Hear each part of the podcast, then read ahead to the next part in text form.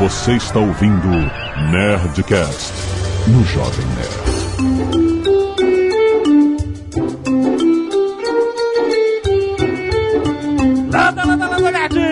Aqui é Alexandre Todo, Jovem Nerd, e a engenharia aeronáutica é a forma do ser humano dizer à natureza, deixa comigo, eu sei fazer.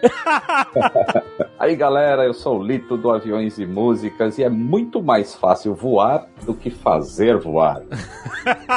Ai, mas é, imagino, concordo. Que o Azagal, eu quero entender porque tem avião que dorme de bunda de fora. Isso aí até eu quero entender, né? Muito bem, nerds! Olha só, estamos aqui com o Lito do Aviões e Música, olha só, muito bom, muito elogiado. E olha só, hoje nós temos mais um Nerdcast de profissões e vamos entender como funciona a profissão de um engenheiro aeronáutico, um mecânico de aviões. É pouca merda, É, não. não é pouca, não é pouca merda, exatamente, cara. Pois é, e aí as pessoas devem ficar pensando assim, porra, se tem mecânico, é porque avião dá problema, aí ferrou. E-mail! Canelada.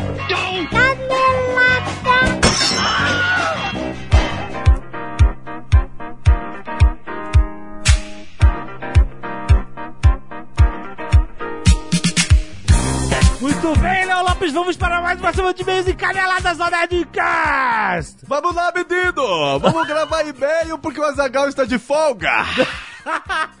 Não, Zagal viajou para entrevistar a galera do filme Bingo, o Rei das Manhãs. Olha aí! Alô, criançada aí! É, Muito bom! aí, cara. Eu quero saber se ele vai aparecer nesse junket com a camiseta do Ozob. É só isso que eu quero esperar Bom, para o ver. que, que você acha? O que, que você acha? É só o que eu quero esperar para ver, Alexandre, eu tô jovem nerd. Cara, vai ser maneiro. Em breve, em breve vocês verão. Mas enquanto isso, nós estamos aqui, Léo Lopes, Sim. para falar Sim. do pelando.com.br.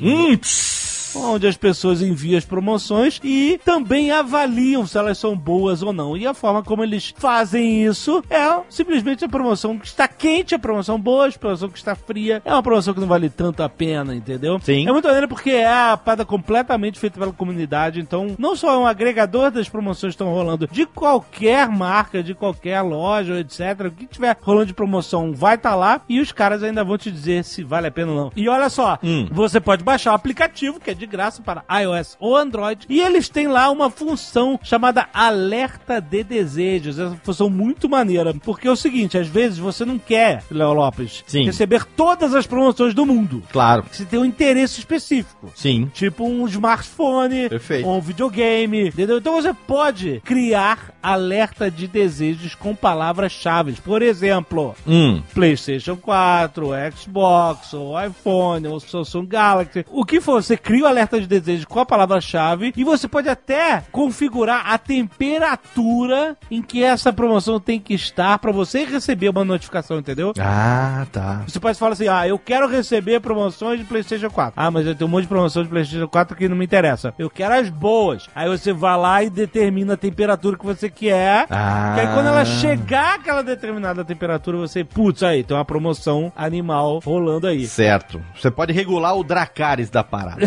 ha ha Essa é a melhor definição, você regula o Dracarys. Regula o Dracarys lá para nível Drogon tacando fogo. É isso aí. Ah, exatamente. Perfeito. Ó, é muito fácil você criar, só- é só você clicar em menu, alerta de desejos, clicar no botão com um lapisinho, que é pra você editar, né, criar, escrever o seu desejo com o nome que você quiser, a tag, etc. E pronto, e aí você deixa ele lá rodando e aí tá valendo. Certo. Então baixe agora para iOS ou Android, tem link aí no post diretamente para o seu celular para você não perder as melhores promoções, as promoções pelando, rapaz! Dracarys!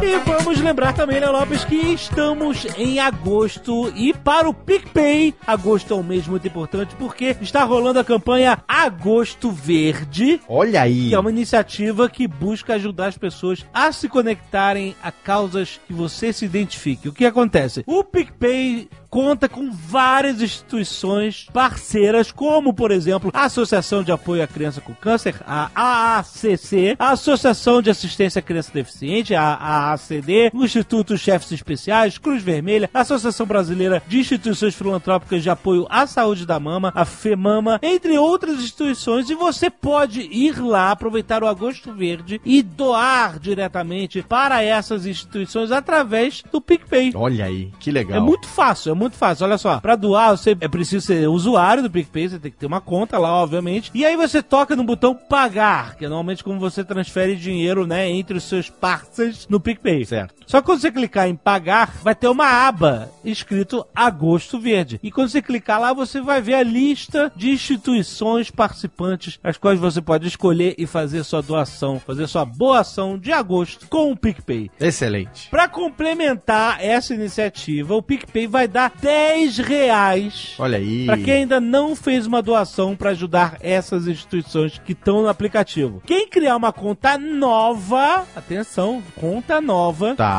E utilizar o código NERDPOWER, ganha 10 reais. E esse valor você pode ser egoísta e usar para qualquer coisa. É, Mas você pode usar para doar para a instituição que você quer apoiar no Agosto Verde, viu? Perfeito. PicPay, animal, animal isso. Muito bom. Vai lá conhecer o PicPay, tem link aí no post e participe do Agosto Verde.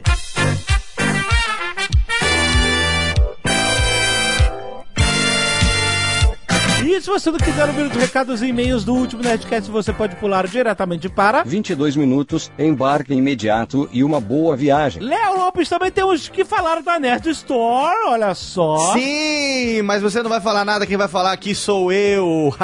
Sabe por quê? Eu vou te falar. Eu vou te fazer uma pergunta aqui, Alexandre Antônio. Ah. O jovem Neves. Ah, ah. É o seguinte: você sabe qual foi a cagada do Bruce Wayne? A cagada do Bruce Wayne foi o seguinte: que a empresa se tornou tão grande que ele não era mais o dono do negócio, entendeu? Ele, ele não controlava mais o negócio. E isso Ah. agora está acontecendo com a Nerd Store, simplesmente porque Ah. você e senhor Azagal não mandam mais pisiroca nenhuma naquela loja. Ah, o quê? Quem manda Porra. naquela loja agora é o marketing da Nerd Store e o marketing da Nerd Store me contratou para fazer aqui algo que você não vai poder negar. Ah, você está, tá aproveitando que o Azagal não tá aqui, é isso? Sim, e, e você não vai ter como negar isso porque eu vou editar, então se você disser que não, eu farei da mesma forma. É o O seguinte. que que é? Há um tempinho atrás, eu e Malfátio invadimos isso daqui, aproveitando que você e É. a Zagal estavam viajando e nós fizemos uma promoção Aham. proibida. Eu lembro. Uma promoção que estávamos colocando nossos pescoços em risco. Os meus quase cinco anos editando o Nerdcast em risco. E agora, o negócio foi tão bom que a Nerd Store me contratou para chegar aqui na sua frente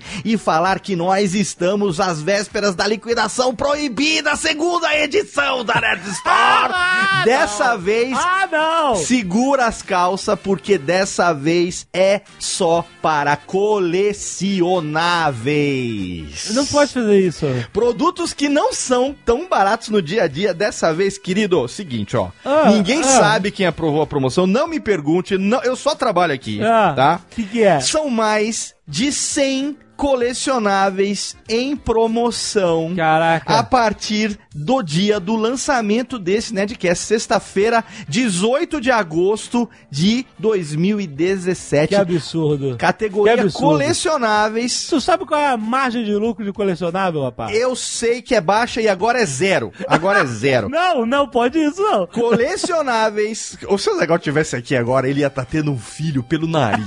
Ó, Ah, colecionáveis com descontos de 100, 200, 300 Não. reais Não, e não. por aí vai. Tem alguns com desconto de até. Reverb pra mim aqui, Tênica, por favor. 50% de desconto. E ó, não são só Caraca, aqueles. não, não, não. Não, não, não. E, e outra coisa. caraca, o cara do marketing faz reunião sem chamar a gente, é isso que acontece. Eu não quero nem saber, eu sei que no fim do mês o meu, o meu vai pingar, porque ó, sabe aqueles cabeçudinhos que todo mundo gosta, os Ah. Funkos? Sei. Tem mais de 30 modelos de cabeçudex por apenas R$ 59,90 cada Não, um. não, não! Mas, Eu ó, proíbo. mas, ó, aproveitando que o Azagal foi entrevistar o Bingo, essa promoção é só até domingo, dia 20 de agosto. Caraca, é muito esperto vocês, Então, hein? partindo do princípio que esse programa entrará no aplicativo na madruga da sexta-feira, Ah. você tem aí pouco mais de 48 horas pra garantir os seus colecionáveis da liquidação proibida. Meu tempo tá acabando aqui. São mais de 100 em promoção com descontos de até 50%. Não, não, e não, cabeço... não acabou. Cara, não cabeçudex liquidação, não vai na. Não entra- Cabeçudex por R$ 59,90. Antes que o Alexandre desliga aqui, corre lá porque é na Não! nerdstore.com.br. Tem link dedicado nerdstore.com.br barra liquida proibida. Não, não. Só na Corta isso. Léo. A maior Corta. loja nerd do Brasil. E eu saio correndo agora. Corta isso, Léo, corta isso. Léo Lopes, quero agradecer às pessoas que doam sangue também. Olha só. Sim. Temos pedidos de doação de sangue para Laura Hartmann Branco. Atenção, clique no link se você puder ajudar diretamente. É sempre uma emergência quando tem o nome de uma pessoa que está precisando de doação de sangue. Sim. Mas eu quero agradecer as pessoas que doam também para os bancos de sangue, como a Ana Paula Honorato, a Sandra Correia, a Mariana Santos, Fábio Martins, Regina Lima, Estevão Pugina, Cláudio Moraes, Linda Matoli, Thaís Tassaca, Cleuseli Cristiane, Jancer Lima, Júnior Oliveira, Lucas Bezerra, Ana Carolinas Modenese, o Irã Alexandre, Gustavo Nunes, Rodrigo Albergaria, Jonas Raibolt, Jonathan Oliveira, Jaqueline Oliveira, Mariana Ferreirinha e Helena Custódio. Galera, muito obrigado por doar sangue. Os bancos de sangue estão sempre precisando de sangue, então nunca existe um momento em que, ah, não, é, eles não acham que eles não precisam, não. Precisam. Então, se você pode doar sangue, doe sangue. Mande sua foto aqui que a gente agradece a todos os nerds que doam sangue todas as semanas. Exatamente, Elias. E além de doar sangue, você pode também doar os seus cabelos. Seja você menino, menino ou menina, seja menino, seja menina. Se você tem o cabelo comprido, você tá cansado do cabelo comprido, quer fazer uma boa ação, você corta o cabelo, você vai lá, pede para seu cabeleireiro, para seu barbeiro guardar as suas madeixas e você pode doar os seus cabelos, porque tem pessoas que passam por tratamentos e aí precisam de perucas naturais, com cabelos naturais. Isso ajuda muito na autoestima de pessoas que estão em recuperação. Agradecemos aqui ao Escalpo Solidário de Márcia Fujiwara, Raini Wena, Tainara Menezes e Sidney Dias. Muito obrigado. Arte dos fãs, Léo Lopes, quero agradecer ao Lucas Henrique, que fez um nerdinho, muito maneiro, meio estilo mangá. Também temos um pôster do Mistério de William Faraday por Igor Klein, foi maneiríssimo. ficou legal. Ainda, ainda no mesmo assunto, tem um Nier Latotep de argila pela Lígia Cordal. Inacreditável. Olha gigante. que- Caraca, cara, que coisa assustadora. Muito bom. Mas incrível, incrível. É pra substituir anão de jardim. Já pensou? Chega no seu... Do lado da árvore, né? Em vez de ter um jardim. anão, tem um Nilatotep gigante. assim. Ah, irado. Muito bom. Temos também o Tito Fernando atendendo o telefone pelo David Leite. Muito O maneiro. Amigo de Agatha, o Tony. É, o amigo, né? Não veio. Eu vi uma galera ficou meio decepcionada que no último Nerdcast achava que ia ter o e-mail do Tito Fernando aqui. Não, querido. Cara, eu, eu ouvi, não, cara, sei lá, cara, cada um segue a tua vida. Muito bom. As chances eram pequenas. Temos também o Anão Azagal e o Mago Nerd por Haney Oliveira. Ficou muito maneiro. Cara, valeu. A arte dos fãs que você pode ver aí no aplicativo, na sua tela de celular ou no link do post que está no site. Vá lá, confira que é muito maneiro. Diego Contiero da Silva, biólogo mestre em agronomia, 29 anos, Bandeirantes, Paraná. Olá, Jovem Nerd Azagal. Esse não é o meu primeiro e-mail, na verdade, é o meu segundo e-mail. Ih, Azagal já, já ia ficar meio assim. Eu sigo, já vai ler no segundo. É, mas ele não está aqui, ele está entrevistando o Bingo, ei! Tenho minhas considerações sobre o Nerdcast 580 Road Trip. Eu mesmo estava na minha road trip semanal entre Bandeirantes e Santa Cruz do Rio Pardo, em São Paulo, que é minha terra natal, enquanto eu vi o Nerdcast. Olha aí o cara, então a gente falou que ia ter alguém ouvindo aquele Nerdcast na estrada. Sim. Me veio alguns pontos que eu achei legal colocar nesse e-mail, principalmente em relação à parte que falava dos caminhoneiros. Meu pai é caminhoneiro aposentado e viveu muitas road trips. Já saiu do interior de São Paulo foi para o Pará, Amazonas, estados do Nordeste e a vida do caminhoneiro é bem tensa. Realmente tem esse esquema que o Azagal falou do restaurante do posto ter uma divisão ali que os caminhoneiros sentam para comer ou pegar uma refeição mais rápida sem ter que passar por aqueles labirintos de artesanatos duvidosos, doces e compotas. Que aí o cara tá realmente focado, né, cara? Aham. Quando necessário, pode-se dormir no pátio do posto de combustível. Existe banheiro para se usar, mas nem sempre as condições são aceitáveis. Meu pai já pegou box de banheiro em que a pessoa anterior deu uma defecada no ralo do chuveiro. Opa, que legal. Quando não sabotavam o chuveiro e colocavam a merda dentro do reservatório do chuveiro pra trollar o próximo. Caraca, cara. Que isso? Que isso? Que isso? Deus do céu. Essa vida é muita relação e pouco glamour. Vocês falaram da alimentação também. Alguns caminhoneiros têm sua cozinha móvel instalada em compartimentos do lado de fora da carroceria e economizam dinheiro na refeição. Outras considerações sobre essa vida de caminhoneiro tem o compressor que o Azagal falou que se chama rodoar. E ele mantém o pneu furado cheio até que possa ser trocado. Quando o rodoar não dá conta, tem macaco e ferramentas para trocar o pneu que conseguem levantar o caminhão. Caraca! Que macaco! É um King Kong, né?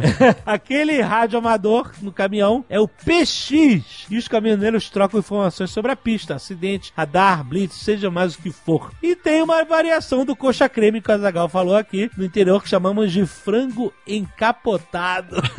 uma coxa de frango assada com uma massa de pão em volta e frito em imersão. Que beleza! Exato. Nada gorduroso, extremamente saudável. né? Super bom. saudável. Continue com mais 10 casts sempre muito bons e divertidos. Abraços. Olha aí. Muito excelente. bom. Norbert Caparica, telefonista e estudante de filosofia e literatura na Saint Marie University, Halifax, Canadá, 28 anos. Olha aí. International Corporations aqui. Olha aí. Esse é meu terceiro ou quarto e-mail. Eu tive um e-mail lido no episódio 205 sobre mitologia grega. Jamais esquecerei. Olha aí. Muito bom. Boa noite, Jovem Nerd de Azagal. Dispensando os elogios do ótimo Nerdcast 580 sobre road trips. Já elogiou, né, ao falar isso. Gostaria de dividir a minha experiência cruzando o Canadá de costa a costa, de Halifax até Vancouver. Nossa! De carona durante o verão de 2014. Ah, bom, durante o verão, porque no inverno ser uma de impraticável. Assim como o Carlinhos Troll, eu também não gosto de voar, mas diferente dele, eu não sei dirigir. Ah, escute esse Nerdcast, você que não gosta de voar. É, esse de hoje tem várias explicações que ou o cara, Exato. né, ou ele começa a voar ou ele nunca vai entrar no avião. Eu posso dizer isso pra você.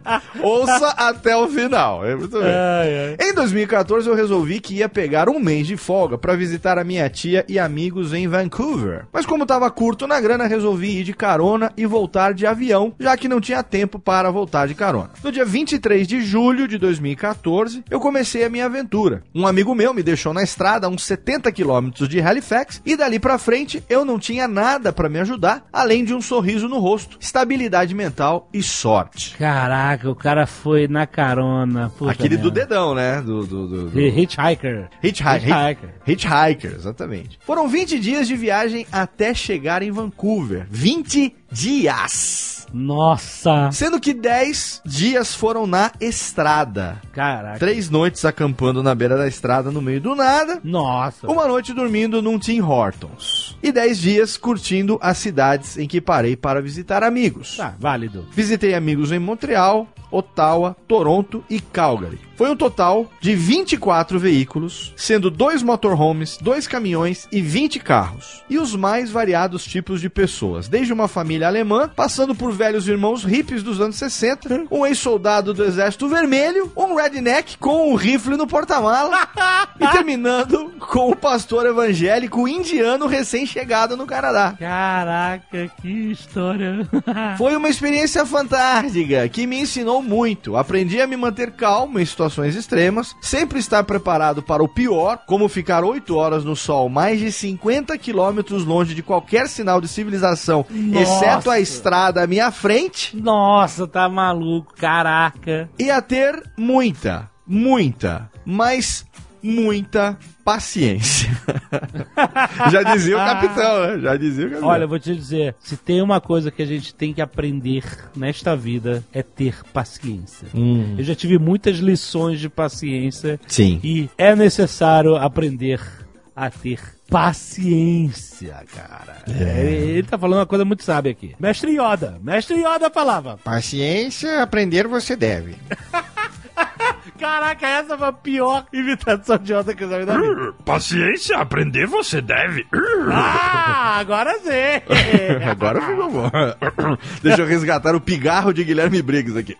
Aprendi a confiar nas pessoas sem dar grandes liberdades e a ouvir com curiosidade sincera a história de vida de cada motorista que me ajudou a chegar do outro lado do continente. Caraca, olha aí. Embora tenha sido uma experiência que mudou a minha vida, eu não encorajo as pessoas a fazerem o mesmo. Se alguém se interessar em fazer isso, escolha um país seguro e se prepare com antecedência, utilizando fóruns como os do site HitWiki. E não se esqueça que não existe consistência na bondade de estranhos. Então, é, exatamente, ele fez essa viagem louca de carona no Canadá, dá! Que é um lugar onde todo mundo sacaneia que é engraçado sacanear por isso, mas é que é fato, fato de brincadeirinhas de que o canadense é o ser mais educado do mundo.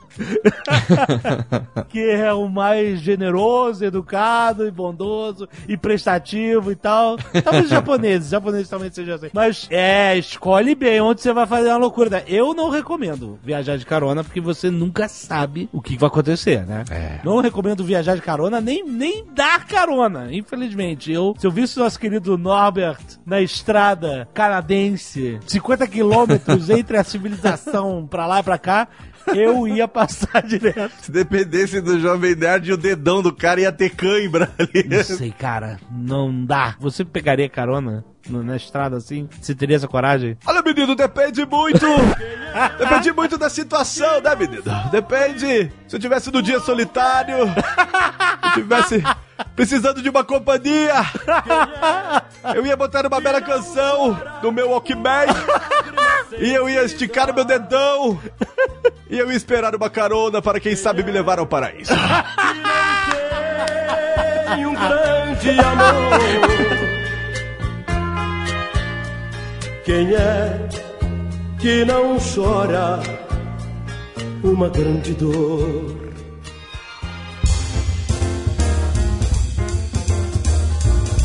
Olha, eu amo, eu amo demais aviação. Mas sou só um entusiasta. Não fui nunca nada além disso. Cara que lê livros sobre, etc. E gosta muito e fica pagando pau pra tudo que é piloto e engenheiro aeronáutico que eu conheço. Porque eu acho, aquela brincadeira que eu fiz na abertura, esse negócio da humanidade dizer, pode deixar comigo, eu faço, né? Eu vou voar. O ser humano não foi feito pra voar, mas eu, eu descobri um jeito. e isso mudou a história da humanidade, né? É, é uma, é uma coisa inacreditável como o mundo ficou integrado com a aviação, que é algo que tem 100 anos, cento e poucos anos de idade. É, é uma revolução muito grande em muito pouco tempo de história da humanidade, né? Fabuloso. Aliás, coincidentemente, ontem teve um show aéreo na Academia da Força Aérea, que é onde fica baseada a Esquadrilha da Fumaça em Pirassununga, aqui em São Paulo. E eu fui lá e tinha uma réplica do 14 bis que um cara construiu, o Alan Calassa. Pra você ter uma ideia, ele plantou o bambu que ele usou na fabricação do avião, cara. Inclusive, cara, já tem um vídeo dele aí no meu canal da decolagem desse cara. A impressão que dá é que ele não vai conseguir, que ele vai dar um, aquele que a gente chama de pilonar, sabe? Bater no chão e virar de, de ponta cabeça.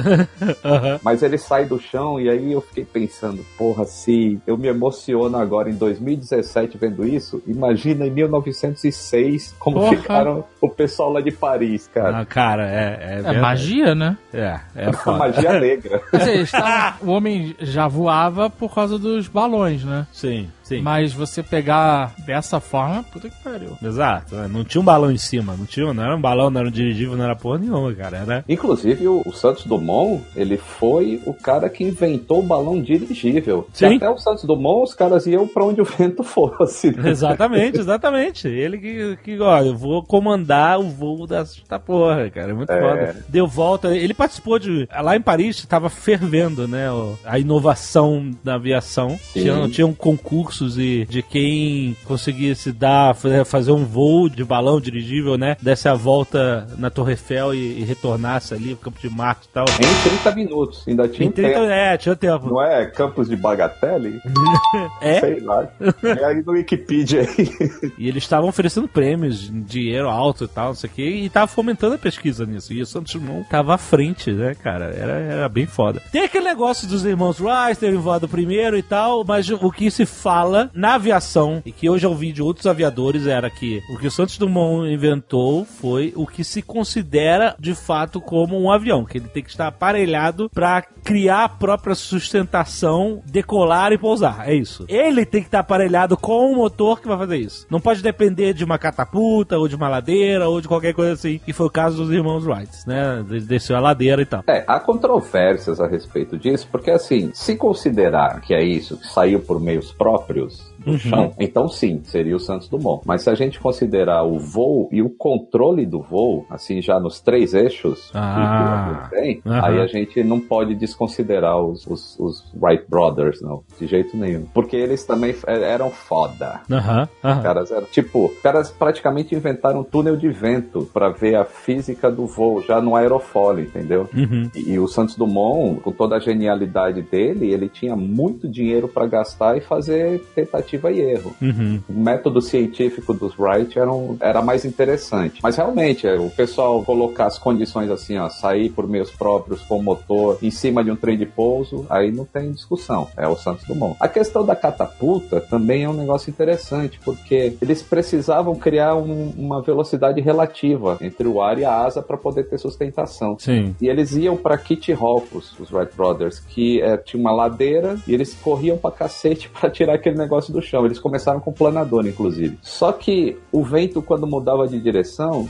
eles tinham que mudar o trilho, que eles demoravam quase duas horas pra montar o trilho, pra correr no trilho e decolar. Aí o vento mudava, eles tinham que mudar a posição do trilho pra ficar contra o vento. Uhum. E aí encheram o saco de tanto mudar aquele trilho e trabalhar de graça, aí inventaram a tal da catapulta, que é o que tem hoje em porta-aviões, né? Então, a gente considerar assim que um F-18 também não é um avião porque ele é catapultado, a gente tá perdido, né?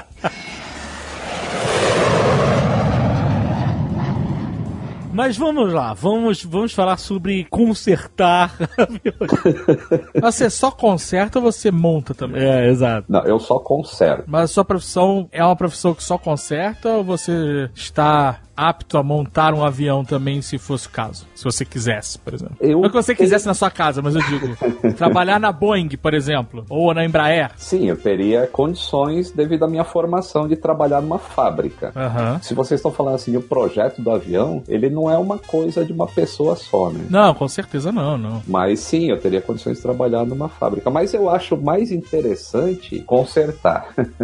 É, aí que vai ser o interessante desse papo. É aí que a gente vai provavelmente voltar a ter medo de voar. Não por causa da sua experiência, mas sim por causa da- das histórias que a gente vai ouvir aqui, que eu tenho certeza são malucas.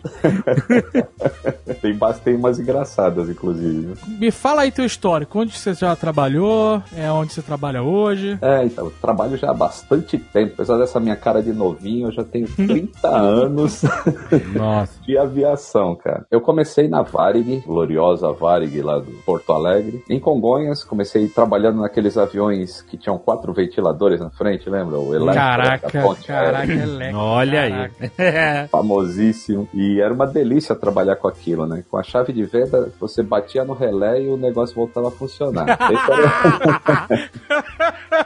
Puta que pariu, cara. esse era o botão de reset dele.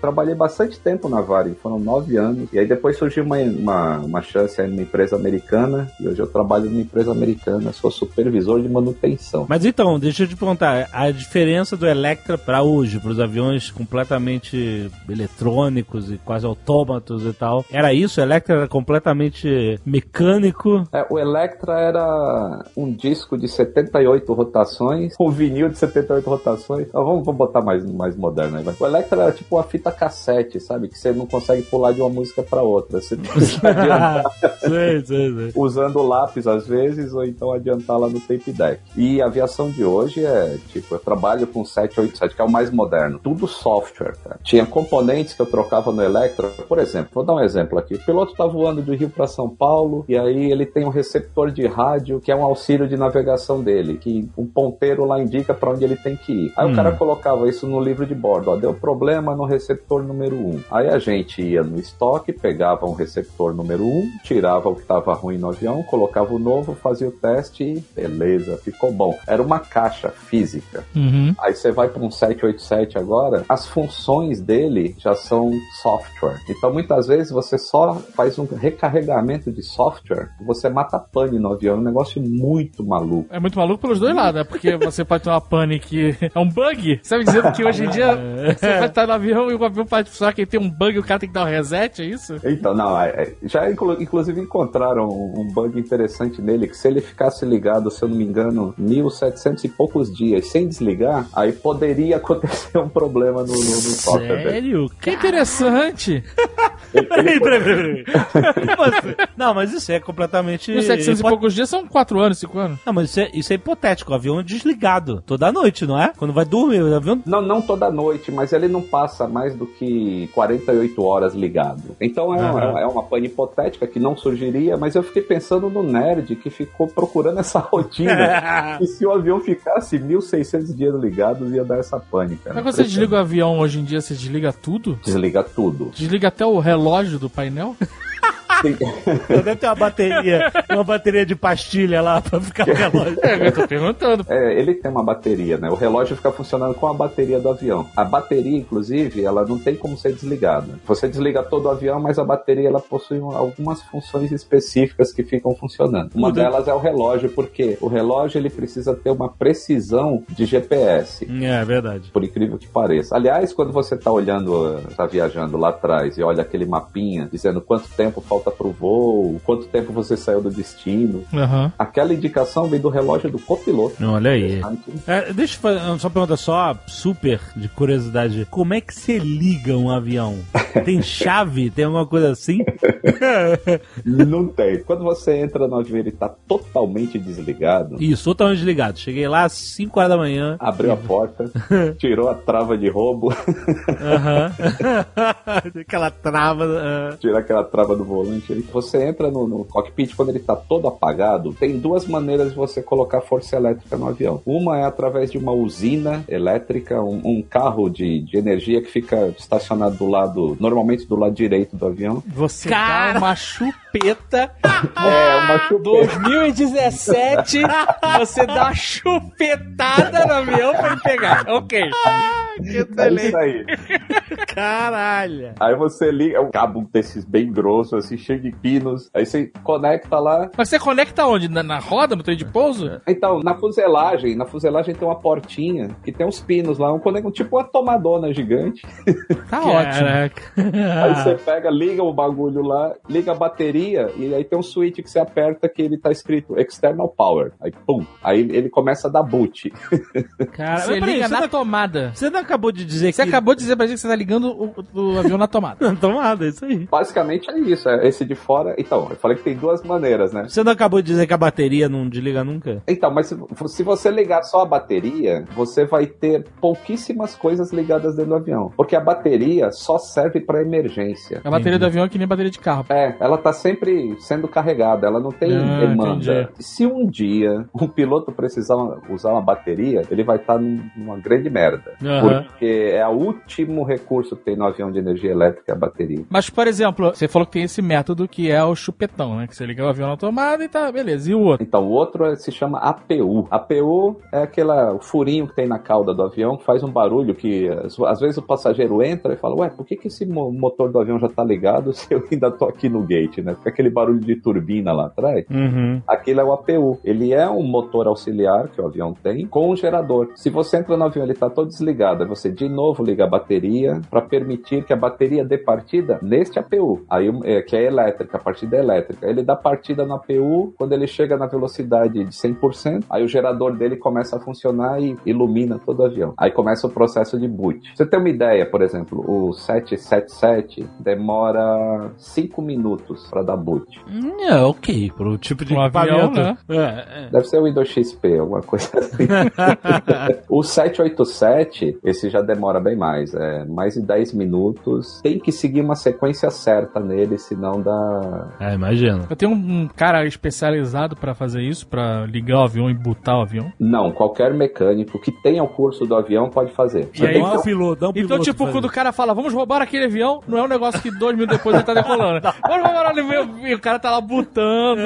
Se alguém tentar roubar o 787, já vai cair. Não, não vai, não vai nem sair do chão. Caralho, tem um filme, tem um o Star Trek 3, A Busca de Spock. É. Kirk mais cinco nego rouba a Enterprise inteira. Como? Ele ia ligar e levar dias pra ligar aquela porra com cinco caras. Imagina. Mas tudo bem, isso, isso era só uma curiosidade e tal. Eu Quero falar, a gente quer falar mais é tipo da, da sua experiência, da sua profissão. Porque um 787 é um avião, tem vários modelos, mas é um avião que em média custa 250 milhões de dólares. Isso. Milhões, Azagal. Milhões. 250 milhões! Eu só tô na base do bilhão, amigo. Então, isso não me impressiona. É você que tem noção do que, que é isso? Você tem o um 787 equipamento. hoje é o top de linha da Boeing. É, o top de linha da Boeing. É por isso que a gente ganha bem, cara. Porque Porra! Você sabe quanto custa, né, o avião?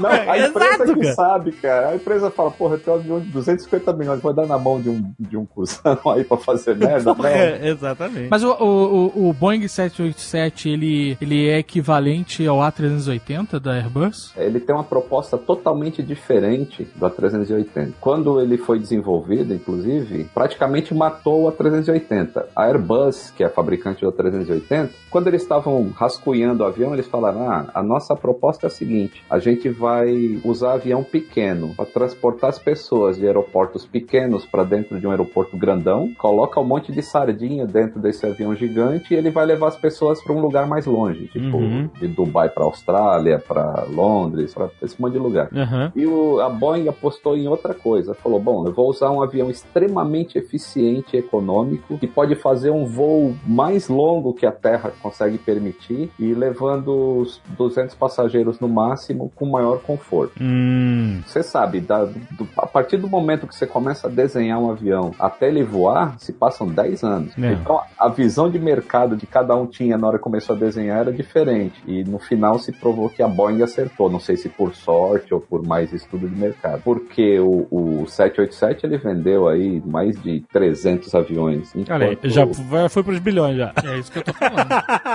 Enquanto o A380 ele tá aí com acho que 120, 29, alguma coisa assim, vendidos. Não, acho que o 787 tem mais de 700, encomendas. É um negócio absurdo. Nossa, nossa, é muito avião, maluco. É, é muita grana. É porque o A380, ele pode ter de 500 a 800 lugares. Caraca, 800 é muita gente, A mano. versão de 800 é lá do Japão, né? Não, não que eu- todo mundo seja pequenininho, não é bem isso que eu tô falando. Mas é que, Eles dão uma apertada mesmo. como eles fazem voos curtos lá, então eles atocham de gente e mandam embora. Eles colocavam 540 passageiros dentro de um 747. O A380 é um bichão de quatro turbinas. É. quatro motores. É, é um bicho.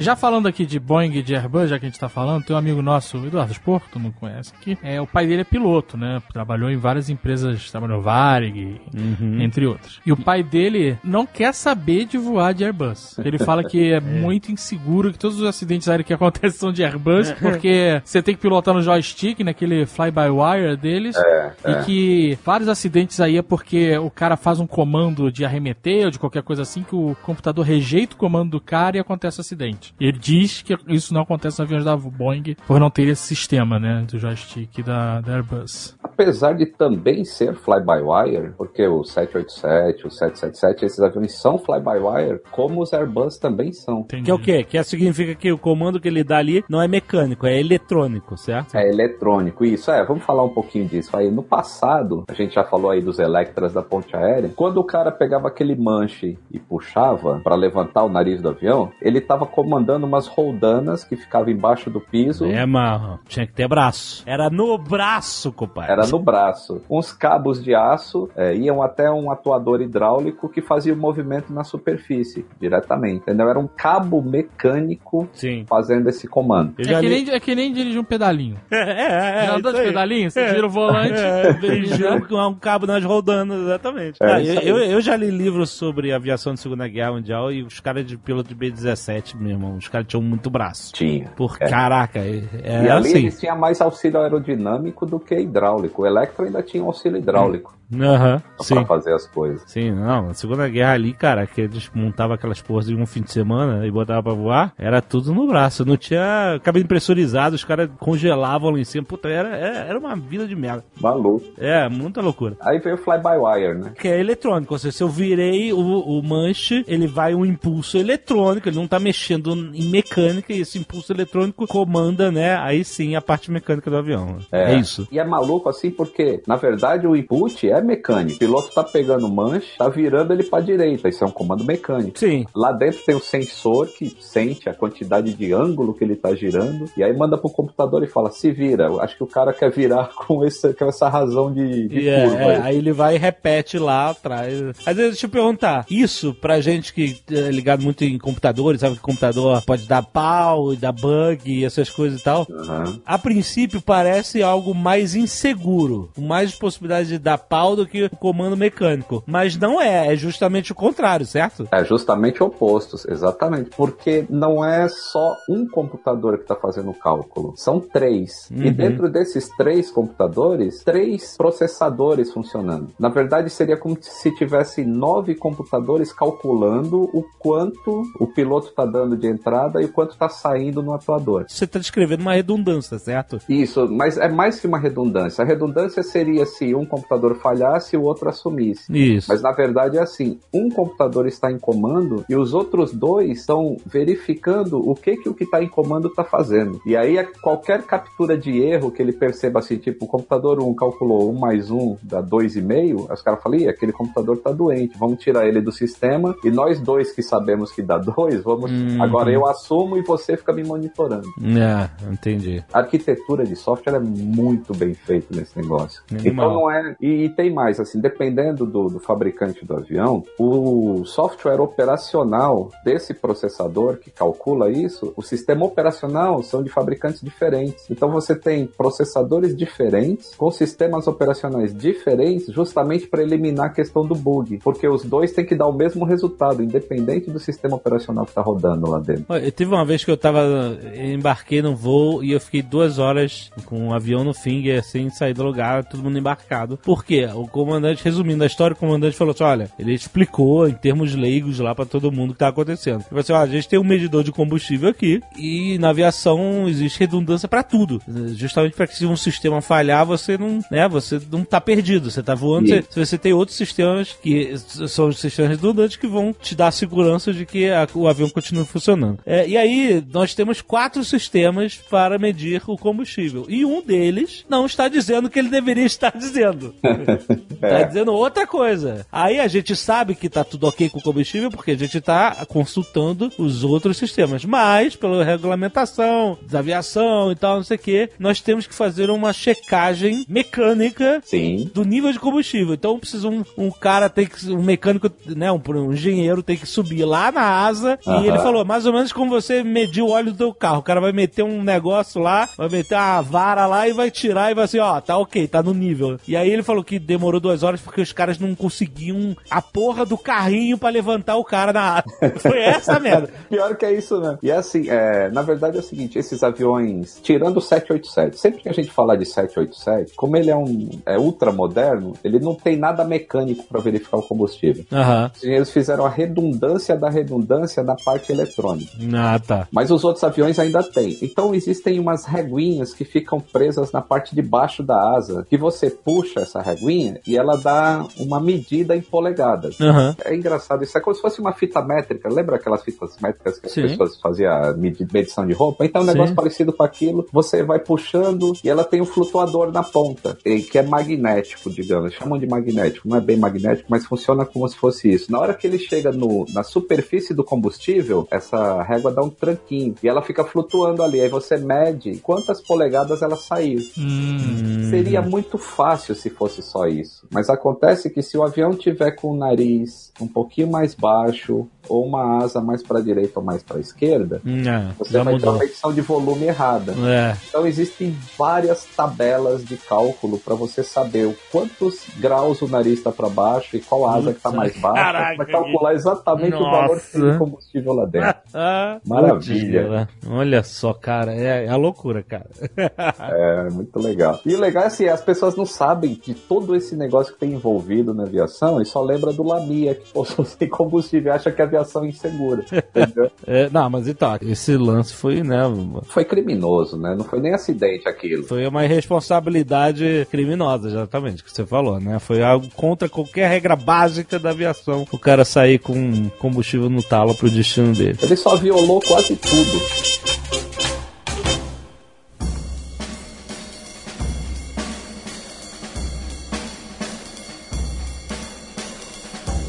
Perguntar uma coisa. Quando um avião chega, normalmente aviões, eles estão voando o dia inteiro. Tem que estar voando o dia inteiro justamente pra pagar essa conta aí. É, é. né? Tem que voar o máximo possível, exatamente. Quando o avião chega no Finger e as pessoas desembarcam, todo o trâmite lá de readequação pro avião voar é muito rápido. Sim. É tipo assim, 10 minutos depois do desembarque, você já tá metendo gente nova lá. Isso aí não tá falando só da limpeza, né? Que a limpeza é tirar os É, papéis é, e- não. e, deixar o cinto de segurança Que a gente cruzadinho. Tem não- que deixar o cinto cruzado. É, exatamente, exatamente. E a gente já pensa que, puta, isso pra limpeza já é pouco tempo. É muito rápido. Aí imagina pra maluco. Quando desembarca, outro dia eu fui o último a desembarcar. Sentei lá no final. Aham. Aí, como eu era o último, eu falei, eu não vou nem levantar. É. Eu vou ficar sentado. Porque quando eu tô no meio ali, eu já levanto pra já ir agilizando e tal. perto. Mas como eu tava lá no final, nem levantei. E eu fui o último a sair da aeronave mesmo. Eu levantei, guardei minha, meu headphone na mochila e fui. E fui na tranquilidade. Quando eu saí, a menina da limpeza saiu atrás de mim. Ela já, eles já tinham Já tinha limpado avião. limpado. Caraca. Nessa velocidade. Caraca, então. É. Mas aí eu fico pensando, é pouco tempo pra galera da limpeza. E aí eu fico imaginando um mecânico, mano. Que o chega- mecânico ainda tá trabalhando enquanto a galera tá embarcando, né? Como é que é esse trabalho de pit stop? Basicamente é um pit stop que o avião faz. Hoje é até mais fácil. Assim, é sempre bom a gente lembrar. Eu vou sempre falar um pouquinho do Electra, como que era na ponte aérea, e Aham. como que é hoje. Hoje em dia, já é rápido assim por causa da tecnologia do avião. Como o avião ele tá se auto-monitorando, o sistema dele está constantemente verificando a saúde do avião, uhum. então o mecânico não precisa ver determinadas coisas. Você vai lá, pluga USB, Tá tudo ok, ok, ok, dá um, ok, ok, ok. dá um debug, debug no avião. É até, é até mais, mais avançado que isso, na verdade. O avião, já, quando ele tem o defeito, ele já manda o defeito via o que se ficou famoso aí, chamado de A-Car, na época do, do acidente do Air France, que o avião mandou as informações de falha. Hum. É, o avião já faz isso, ele tem uma falha, ele já manda a informação de falha direto para manutenção, antes do mecânico chegar no avião. Mas ele manda wireless Durante assim? o voo, né? Ah, durante o voo. Durante o voo, se o avião captura uma pane, por exemplo, ela deu uma pane, aí o, o computador captura essa pane, manda essa informação via. Aí depende de onde o avião tá. Se ele tá em cima do oceano, vai via satélite para o centro de manutenção da empresa. Se ele tá voando sobre o território que tem antena de VHF, que é uma antena de rádio, ele envia via rádio, que é mais barato. Mas o fato é que essa informação chega na- no, no setor de manutenção. Você que tá esperando o avião chegar, você vai receber essa informação já. Sim, você já vai pro avião sabendo, ó, preciso trocar um componente X que falhou durante o voo. Todo voo tem que trocar uma peça. Não, Porra. não. Quantos voos em cada 10 tem que trocar uma peça? É só uma pergunta, uma pergunta válida. É uma válida. Vamos definir peça primeiro. Ah, porra, não do, do parafuso do banheiro, foda-se. né? É, então, as coisas dentro do avião que os passageiros têm contato, elas quebram mais. Ah, essa aí tem que trocar durante o voo. O banheiro, se eu fosse dono de uma companhia aérea, eu trocava o banheiro inteiro. Eu nem mandava limpar, sério. Saía. Eu ejetava o banheiro durante o voo, antes de aterrissar, eu ejetava os banheiros no oceano, foda-se essa merda, e botava um novo, porque é um asco. É foda, maluco. Ainda mais de voo longo. Dica pra viajante, hein? Nunca vá no banheiro de meia. Porque o cara tira a porra do sapato pra ficar mais confortável, vai dar vontade de fazer xixi. o cara vai no banheiro é, de meia, não, mano. Não dá pra ir no banheiro de meia, pois é. Já passei por isso. Quem nunca? Quem nunca? Joga a meia fora, meia já fica lá no banheiro. É. Tem gente que usa meia até pra né, outra coisa. meu Deus, meu Deus, não, cara, não quero saber.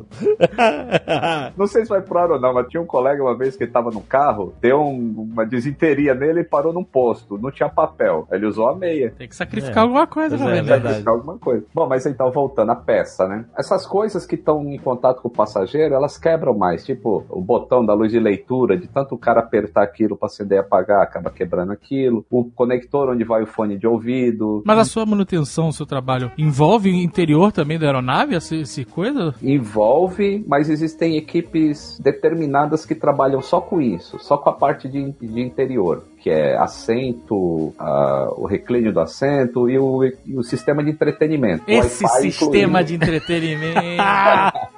Quando, quando a- a comissário de bordo fala assim, a gente vai dar um reset, aí é só bullshit. Fala. Não vai dar nada, né? Se não tá funcionando no começo, não vai Não funcionar vai, o voo inteiro. vai. Essa é a verdade. Pode falar. Só pra gente saber que a gente não impede mais.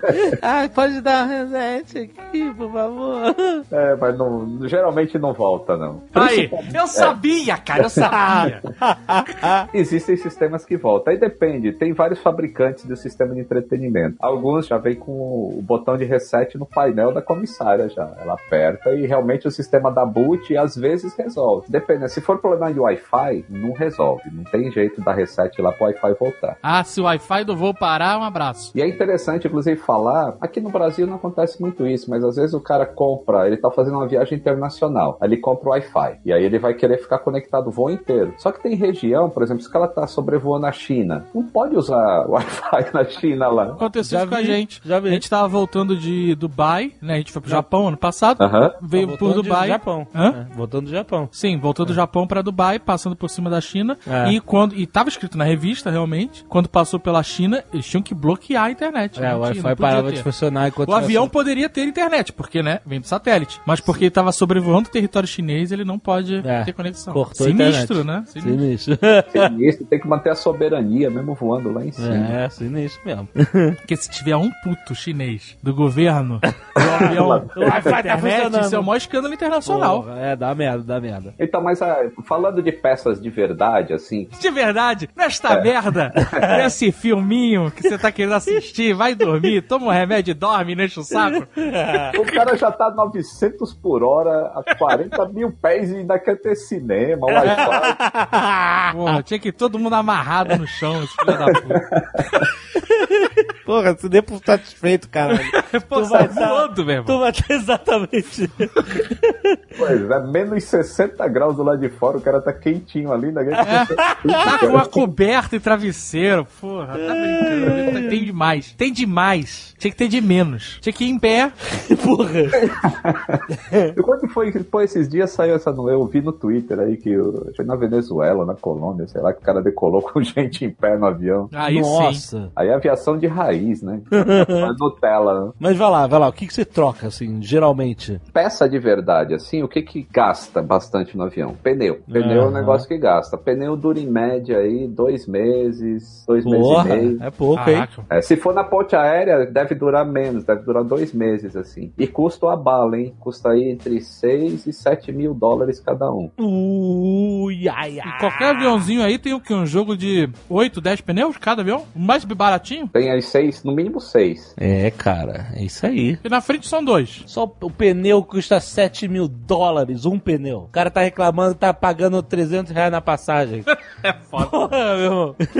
Mas e freio também, com certeza, vai nessa mesma leva do É, pneu, o, né? freio, o freio, por incrível que pareça, demora bem mais. É freio de é fibra de carbono. Então ele demora aí um ano e meio. Caraca, dura bastante. A maior parte da frenagem é, né, aerodinâmica, né, ali do, do motor. Não, então, não, não. A maior parte é pelo freio mesmo. É pelo freio mesmo? Pelo É? freio mesmo. É Então aquele- ele, dá o reverso lá e mete o pé no freio, é isso? Na verdade, o, o reverso ele só ajuda a economizar freio. Hum, tá, porque ele tá freando mesmo. É, ele, ele tem um. como é que chama? Os vetores que jogam o ar pra frente, Uhum. pra reduzir a velocidade do avião, eles não são suficientes pra parar o avião. O que para o avião é o freio. Hum, tá, então ele tá usando ali. é que você pode voar com o reverso inoperante, desde que não seja Congonhas. Ou Santos Dumont, né?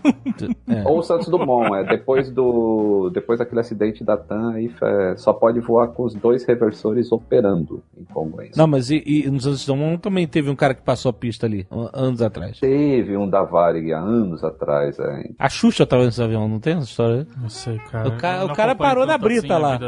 Eu sabia disso que eu vi um quiz uma vez no avião e que te perguntava lá, como é que para o avião? Reverso, freio ou os dois? E era os E eram os dois. freio com auxílio do reverso. Por isso, quando você pousa nesses aeroportos menores como Congonhas e Santos Dumont, né, que a pista é mais curta, o cara dá aquela pancada, né, que dá aquela freada que você vai lá pra frente. Se você pousa no aeroporto grande, tipo Galeão, é, Ah, tem muito mais pista. aí o cara nem toca no... Ele, toca, né, mas ele não dá aquela pressão no freio inicial ali Pô, que é. os caras fazem. O, o- a gente pousou em Santos Dumont agora recentemente, o cara veio bombeando o freio.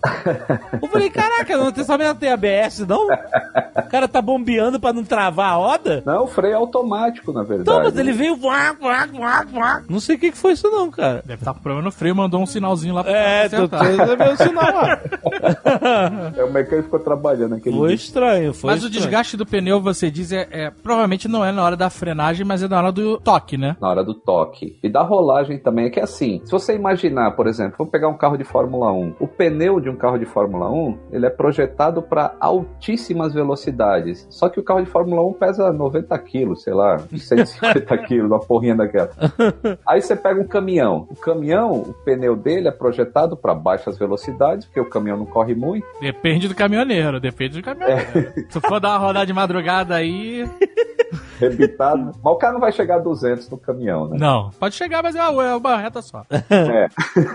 Na descida. Exato. Mas enfim, mas aí carrega aquele monte de peso com baixa velocidade. Já o avião é uma mistura de carro de Fórmula 1 com É. peso de caminhão. Então, porra, o pneu tem que ser um bagulho que suporta uma velocidade incrível. Você vê na hora da decolagem ali, você vai chegar a 270 km por hora. Aham. E você É tá. Fórmula 1, é Fórmula 1, é isso É aí. Fórmula 1. É e, você, reta, já é reta, 270? É. é, e você tá com 50, 60 toneladas de peso nele ali. Caraca, no caso aí cara. Santos Dumont, né? Porque Nossa. o A380 aí passa de 500 toneladas na decolagem. Caraca, 500 toneladas. Não, eu não é- esse, esse tipo de peso a gente não consegue imaginar o que, que é. É não, não tem nada pra comparar. 500 toneladas. Então o pneu sofre pra cacete. Né? Aliás, tem até um desenho interessante que o cara, um projetista de pneu, mostra como é que as empresas aéreas querem que seja o tamanho do pneu, né?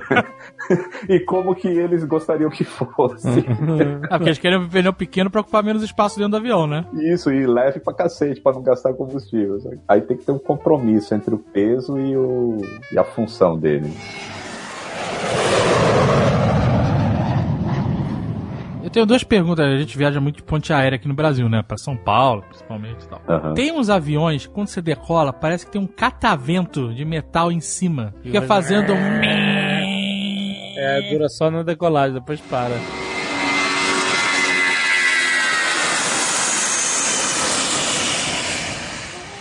Porra é essa, cara? Cara, você não vai acreditar que porra é essa. É um negócio muito fantástico isso. É o seguinte, sabe aquele ventiladorzão que tem na frente do motor? Aquilo Aham. lá se chama fan. Sim. Aquilo é tipo uma hélice que é carenada. Mas eh, ele funciona de maneira diferente da hélice. O fato é que aquele negócio é grande. Ele tem aí uns 2 metros de diâmetro, é um negócio grandão. Na turbina, isso você diz. Isso, é, no motor. Vamos falar, já que é papo de nerd, a gente chama. Turbina é uma parte que tem dentro do motor. A parte de Olha trás. aí. Claro, seu merda. A turbina, Turbina. não é, né? Turbina é um detalhe É, do ok. motor. Já É. morri aqui isso minha aí. significância. Então, aquela parte da frente lá, na hora da decolagem, aquilo tá girando na maior rotação para o peso que o avião tem naquela hora, que ele precisa sair do chão. Uhum. A ponta desse fan, que é a parte que está na frente, ela tá girando tão rápido que a velocidade angular dela tá acima da velocidade do som. E é esse barulho que você escuta. o A, a pontinha dela tá ficando supersônica e você tá ouvindo o boom sônico. Não acredito. É, aí depois que ele não precisa mais de tanta energia e força para subir, que ele reduz um pouco o motor, aí o barulho some. Caraca, inacreditável. Mas isso é um Sonic Boom constante, é isso?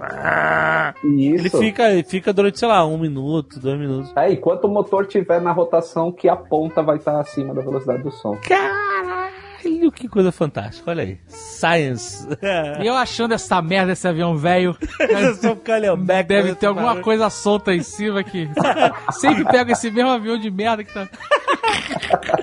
Caraca, olha só, é só a ciência dizendo olá. É. E você vê, tinha, uma- tinha um avião antigo da Esquadrilha da Fumaça, um famoso T-6, que era com motor radial, e ele tinha um barulho bem específico. Aí depois pode colocar na edição aí o barulho do, do motor do T-6 no mergulho. É, quando ele faz o, o mergulho, aí a ponta da hélice daquele avião ficava supersônica. Aham. E ele faz o barulho característico de tudo do T-6.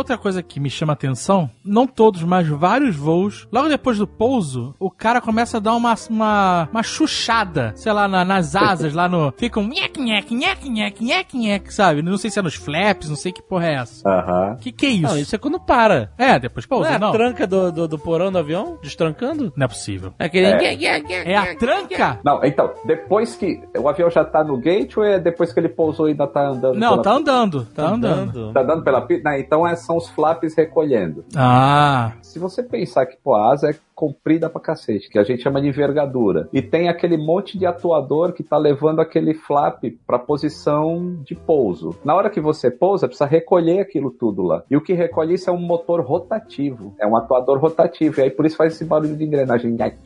Parece que tá dando corda num relógio gigantesco. Isso. Pode crer. Ah, Hum, E aí pode crer. depois que ele chega no, do portão, já no gate, e aí faz um outro barulho que também é um motor rotativo, que é o que abre as portas do porão para descarregar as malas. É, isso é um barulho mais bizarro. Então, aí, uma coisa que eu vejo sempre dos desembarques é o mecânico com uma lanterninha ali no motor. Fazendo a inspeção. Isso. Aham. O que, que ele tá procurando com aquela lanterninha ali? Passaralho? Pá, exatamente, ele tá procurando. Vocês acertaram, cara. É assim, como o avião é automonitorado e todos os sistemas, como eu falei antes, aí beleza, se deu pane, o avião já sabe. Mas ele não sabe se um pássaro bateu nele, por exemplo. Aí não tem sensor contra pássaro, né? Aham. Então o cara vai com a lanterninha pra verificar se, tipo, durante a decolagem do aeroporto de onde saiu, de repente o motor não engoliu uma pedra e fez uma, tipo, uma pequena trinca, né? Sim, sim. No fã. Ou se um pássaro realmente não bateu na asa ou não entrou pelo motor. É comum. Quanto que franga passarinho que você tirou de motor de avião? Cara, ó, é, eu acho que já foi uns quatro ou cinco. Mas o não é nem tirar a questão, a questão é o cheiro que fica ali. Puta. É um cheiro de carniça, porque o pássaro entra, tá muito quente aquele negócio. É como se ele virasse alguma Churrasco. coisa, mais um churrasco com todas as vísceras e. Pena, tudo, né? Pena, churrasco no inferno. Puta merda. Mas quando Não- passa um pássaro ali no motor, é um problemão? É, tipo, ah, esse avião não vai voar mais hoje, é isso? É, depende muito de por onde o pássaro passou. Porque existe a parte, essa parte que faz o, o avião ir para frente, é um ar que passa por fora. né? Deixa eu ver como é que eu explico isso em podcast. Porque isso é muito visual. Quando você olha o motor pela frente, você vê aquele discão. Isso. Certo? Aham. Uma parte interna dele, que é onde fica um negocinho preto pintado de branco que fica girando, Aham. aquilo se chama spinner. É um tipo um triângulo que tem na- no- no centro desse círculo. Certo. Perto desse cone existe uma entrada de ar que é o que vai ser queimado junto com o combustível para fazer a máquina toda funcionar. Aham. Então, se o pássaro bater nesse cone e for para a parte externa desse fã, geralmente não acontece um grande problema, a não É. ser que seja um urubu, porque o urubu é tão pesado que ele vai destruir uma, uma blade daquela. Mas se é um pássaro pequeno, não vai ter problema. Agora, se ele bater no cone e entrar para dentro desse lugar onde o, ar vai ser queimado, aí ele destrói muita coisa e o motor geralmente tem que ser trocado. Nossa, é um prejuízo enorme, então. Prejuizão, porque a parte mais cara que tem no avião é o motor. Você falou aí o preço do 787 é 250 milhões de dólares, cada motor custa 20 milhões. Uia! Toma aí, amigo. O motor é quase Um 20% do mo- preço do- Motor de 20 milhões de dólares. O 787 tem dois, né? Dois motores. Tem dois motores. Ele voa com um só? Voa com um só. Se der pane em um, o outro funciona perfeitamente. O cara tem que pousar, obviamente, porque não é operacional você voar com um motor só, que aí sua redundância caiu para zero. Não é uma emergência imediata, Não, exatamente. Não, cai, é. não cai, ele vai. O cara ainda tá com o controle da máquina e pode pousar ela tranquilamente. Tranquilamente. O que aconteceu lá no Rio Hudson, daquele Bird Strike matou os dois motores? Isso, tipo, é um em um milhão as chances disso acontecerem? É, um em um milhão. Porque não só eles passaram num bando, né? Foi um. É um bando de ganso canadense.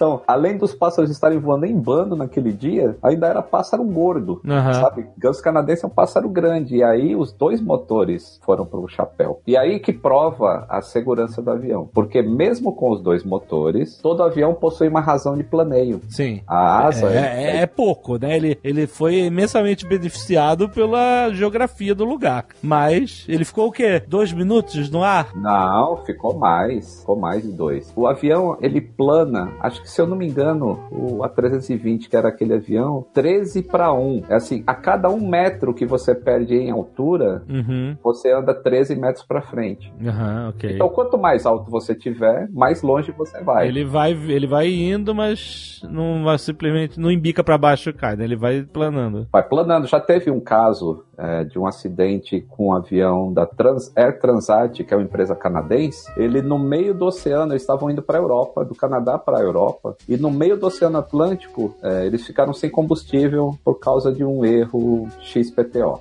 Mas ficaram sem combustível. Sem combustível, os dois motores apagaram. Mas como eles estavam muito altos em voo de cruzeiro, eles planaram por mais de 30 minutos até chegar no aeroporto nos Açores, que é a única ilha que tinha por perto. Caraca. 30 minutos planando, cara. Você imagina 30 minutos de silêncio total, sem barulho de. Que desespero, né? Que desespero. É, loucura. Que um piloto que já tá com o cu na mão foda. Mesmo sabendo o que tem que fazer, o cara é extremamente treinado. Aham. Não deve ser uma situação fácil, né, cara? Ainda mais que os passageiros todos gritando desesperados. no- Pelo menos os passageiros não iam ver na televisãozinha, né? Pra onde estavam indo, porque apagou tudo, né? Que pariu. Beleza, o cara vai e faz aquela inspeção ali por baixo, mas não tem inspeção por cima. Por cima, não. Se bater o urubu É. em cima, não tem problema. Então, mas não dá pra bater por cima. O que acontece é. por Você não exemplo, sabe da vontade do urubu. O que pode acontecer na parte de cima é descarga por raio. Quando o piloto reporta que ele sofreu uma descarga, né? O, o- foi atingido por um raio. Eu não precisa reportar. É só ver todos os passageiros serem cagados. O piloto de cabelo pra cima. É, exato. Né? Não precisa falar nada, né? Então, cheiro só- de merda. Ele abre a porta do avião, aquele cheiro de merda sólido. Saia reto assim. Deve ser um susto, maluco. Imagina. Puta que pariu. Tomar uma um cacetada dessa. Deve. Não acontece nada, a gente sabe que não acontece nada. Mas. Pode acontecer, mas não, geralmente não. Vou até contar mais um segredinho. Não sei se vocês já repararam que em cima da janela do avião, normalmente tem uma lâmpada que ilumina a janela. Já repararam? Hum, Que hum. O nome dela é Window Light. E por, por acaso é Window Light. Ela ilumina a tua janela. Mesmo com todas as luzes do avião apagadas, fica uma luzinha meio clarinha ali. Uhum. Aquilo serve para quê? Para ofuscar a tua visão noturna. Para no caso do avião ser atingido por um raio, você não enxerga o raio. E como você não escuta o barulho, porque você tá muito, o avião é muito isolado acusticamente, mas o piloto escuta e vê. Então ele sai com o cabelo arrepiado mesmo. Mas por que, que o piloto escuta e vê os passageiros não? Porque o piloto ele tem a visão constante. É tudo apagado lá no cockpit. Você tem a visão constante para fora. E geralmente o raio, ele pega, ele entra pelo nariz do avião e sai pela cauda ou pela ponta da asa. Então é mais visível pro piloto a descarga. Ele vê que nem o Martin McFly, né? Viaja no tempo. Pode crer. Caraca! E aí, nesses casos, aí você sobe com um equipamentozinho e aí começa a ver a parte mais alta do avião. Mas pode acontecer algum dano por raio? Geralmente ocorrem é, micro derretimentos perto de cabeça de rebite. Caraca. E a gente enxerga isso, já sabe onde procurar. Não vai acontecer no meio da fuselagem, vai Entendi. acontecer em onde é pontudo, que é por onde o raio sai, né? Onde é pontudo. Então, ponta da asa, Aí ele pode dar uma fritada. é, ele dá uma fritada e fica assim como o alumínio tivesse derretido, que a mãe esqueceu a panela na- no fogo, ele derrete um pouquinho. Hum. E aí a gente começa a contar. Se isso aconteceu em três rebites consecutivos, aí já dá merda. Aí você tem que reparar antes do avião voar. Se aconteceu em um aqui, outro ali, outro acolá, e você só documenta e espera o avião parar com mais tempo, e aí você faz o reparo, troca os rebites. Troca o rebite, fura e tira o rebite e bota o outro. Fura aquele, tira a cabeça dele e bate o outro lá. E não é esses rebites que você tá pensando, não sei. Não, claro. Re- rebite de alumínio, né? Com aquela chavinha que fica nheque, nheque, Nheque, nheque, tec. É, não é aquilo não, tá? Caralho, imagina. Vou consertar aqui, trouxe minha chave, comprei no Multi Coisa. Minha chave de rebite aqui, tá resolvido essa merda.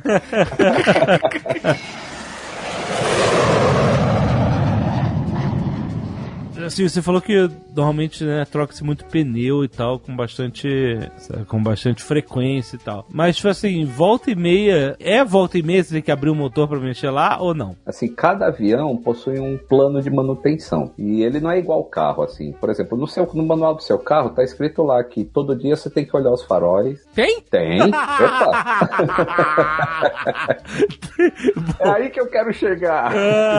E no avião, a gente tem que fazer isso todo dia, cara. Todo dia a gente verifica se todos os faróis estão funcionando, todas as luzes de iluminação. É verificado o óleo do motor a cada vez que o avião pousa. São verificados cortes nos pneus a cada pouso. É dado uma volta pela fuselagem para ver se não tem algum dano específico. Aqueles descarregadores de estática, que são aquelas anteninhas que ficam nas pontas das asas, para descarregar o- a estática que o avião vai acumulando com atrito com ar. É verificado aquilo e contado. É verificado o nível de óleo do sistema hidráulico, como é que está o sistema de pressurização. Tudo isso é verificado a cada vez que o avião pousa. É um puta trampo. Quanto, numa, numa equipe de 787, que é um avião enorme, quantas pessoas entram em serviço normalmente, né, sem nada extraordinário, num pouso das equipes de manutenção externa, né, nesse caso? Vamos falar assim, se o avião está fazendo um trânsito, tipo, ele chegou no aeroporto, ele vai sair dali uma hora e meia, uma pessoa só faz tudo. Essa checagem toda, até as anteninhas, pneu, tudo, cara, uma pessoa só dá esse...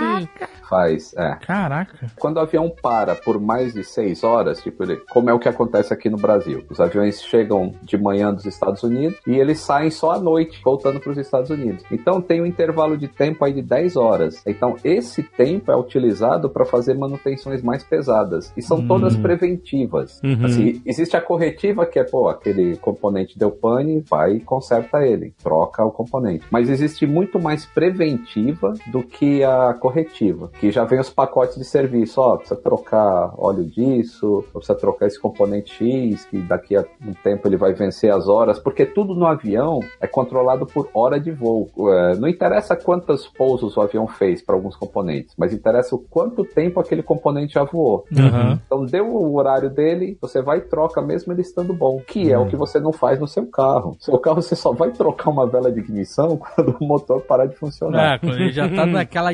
né? Já não vai mais. Você primeiro dá uma raspadinha na vela pra ver, né? Junta É, um pouco já- mais ali pra ver se dá um... uma fagulhada melhor. É, eu lembro que quando a gente foi na Dá uma marteladinha na vela pra ver se.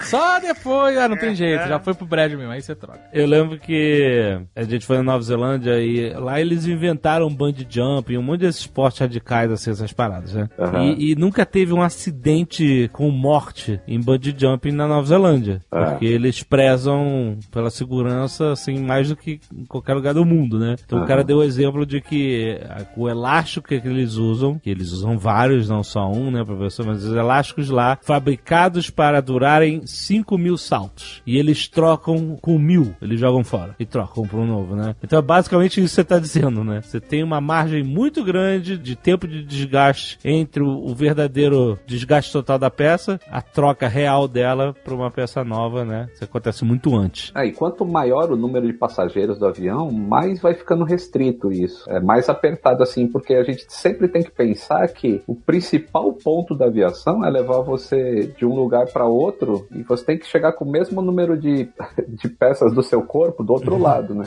Tudo é feito para isso, não tem acostamento. Então não pode dar pane e o cara vai ter que pousar em algum lugar. Não, se deu a pane, beleza, a gente continua o voo porque ainda tem mais dois sistemas depois daquele. Aham. Tá toda a redundância. E normalmente a gente nem fica sabendo, sabe? Ah, pousou com pane, mas você não. Ah, pousou direitinho, você nem. Vou contar um segredo agora. Tem determinadas panes que dá no avião que nem o piloto sabe. Caraca. Esse é o nível de tecnologia que a gente está hoje. Como existe o sistema de fail safe na redundância, ou seja, já falha num, num negócio seguro, o piloto nem precisa ficar sabendo, porque você não quer esquentar a cabeça do piloto com um problema que não está afetando o voo dele. Você só precisa esquentar a cabeça do mecânico. Falou, ó, a, a redundância que a gente tinha antes diminuiu, então se vira para trocar essa peça aí, Aham. porque ela, ela deu pane. Mas isso, obviamente, porque essa pane não representa um perigo real imediato pro voo, né? É só uma É. coisa que tá sob controle, já que a redundância tá servindo o voo ali. Se, se o negócio escalar, aí o piloto vai ficar sabendo. Isso, é como no caso que eu falei lá dos computadores de voo, que tem nove processadores ao total, se falhar um só, não precisa informar o piloto. Se Uhum. falhar dois, aí não precisa informar o piloto. Se falhar o terceiro, no, no mesmo componente, aí sim, agora você vai reduzir a redundância. Uhum. E agora o piloto fica sabendo. Mas até então só manutenção. Fala, ó, o sistema do computador de controle de voo está com a redundância degradada. Essa é a pane que a gente recebe. E aí você já programa para trocar. Você não precisa trocar Caraca. imediatamente. O avião pode continuar ganhando dinheiro para a empresa, Aham. mas você já programa aquela troca.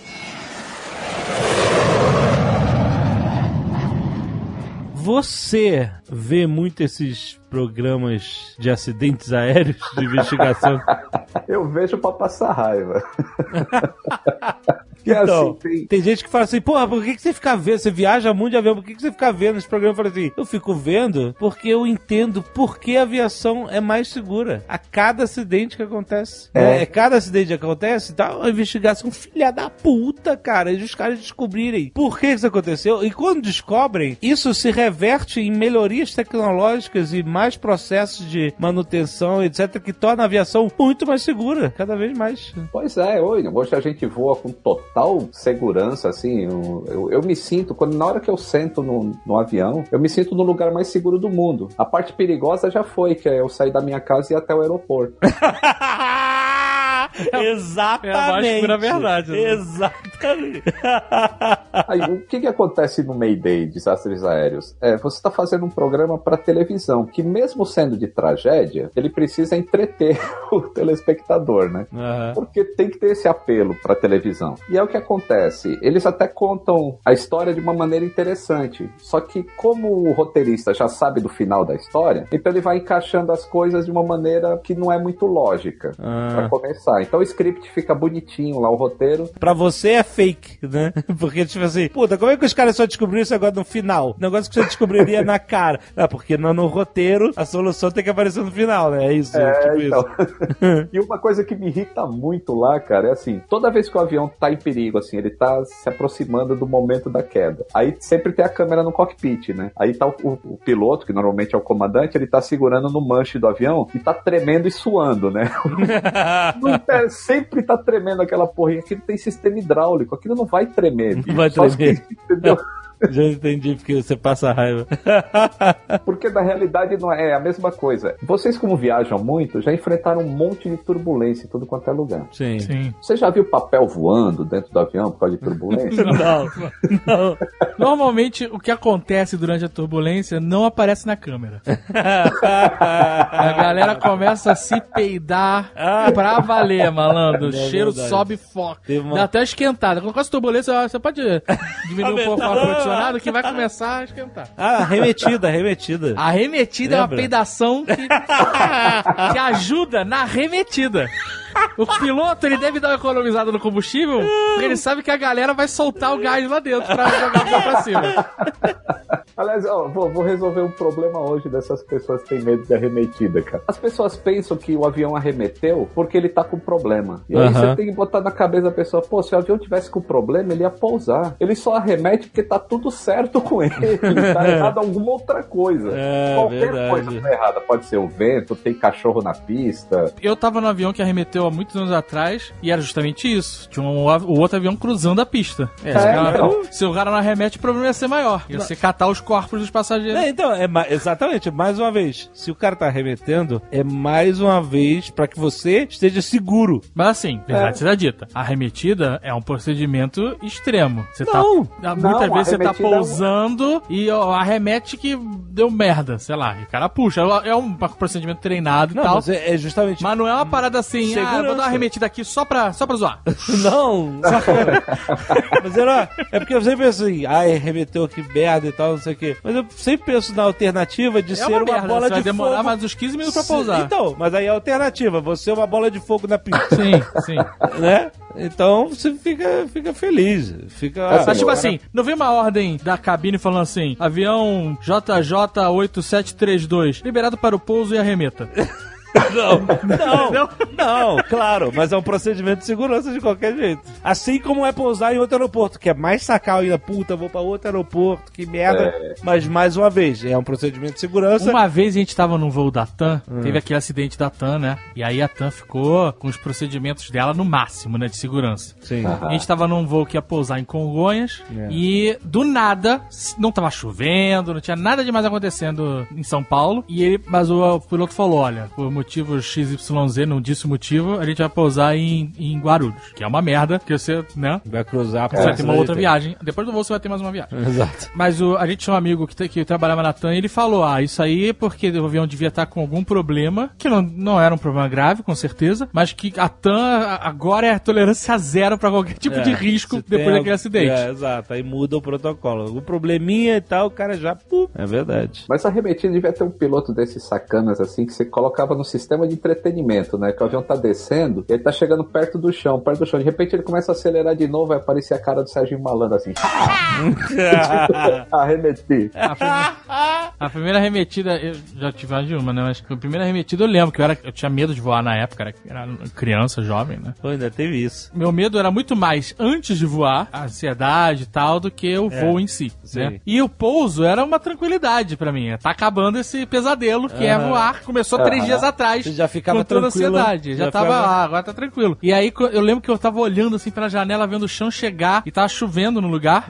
Então eu comecei a ver a água espirrar, sabe? Estava muito perto do chão. bem perto. Aham. E aí, daqui, vuf, o cara dá aquela puxada. Puta que pariu. Eu ajudei muito piloto aquele dia. Ajudei muito nessa, nessa remetida aí.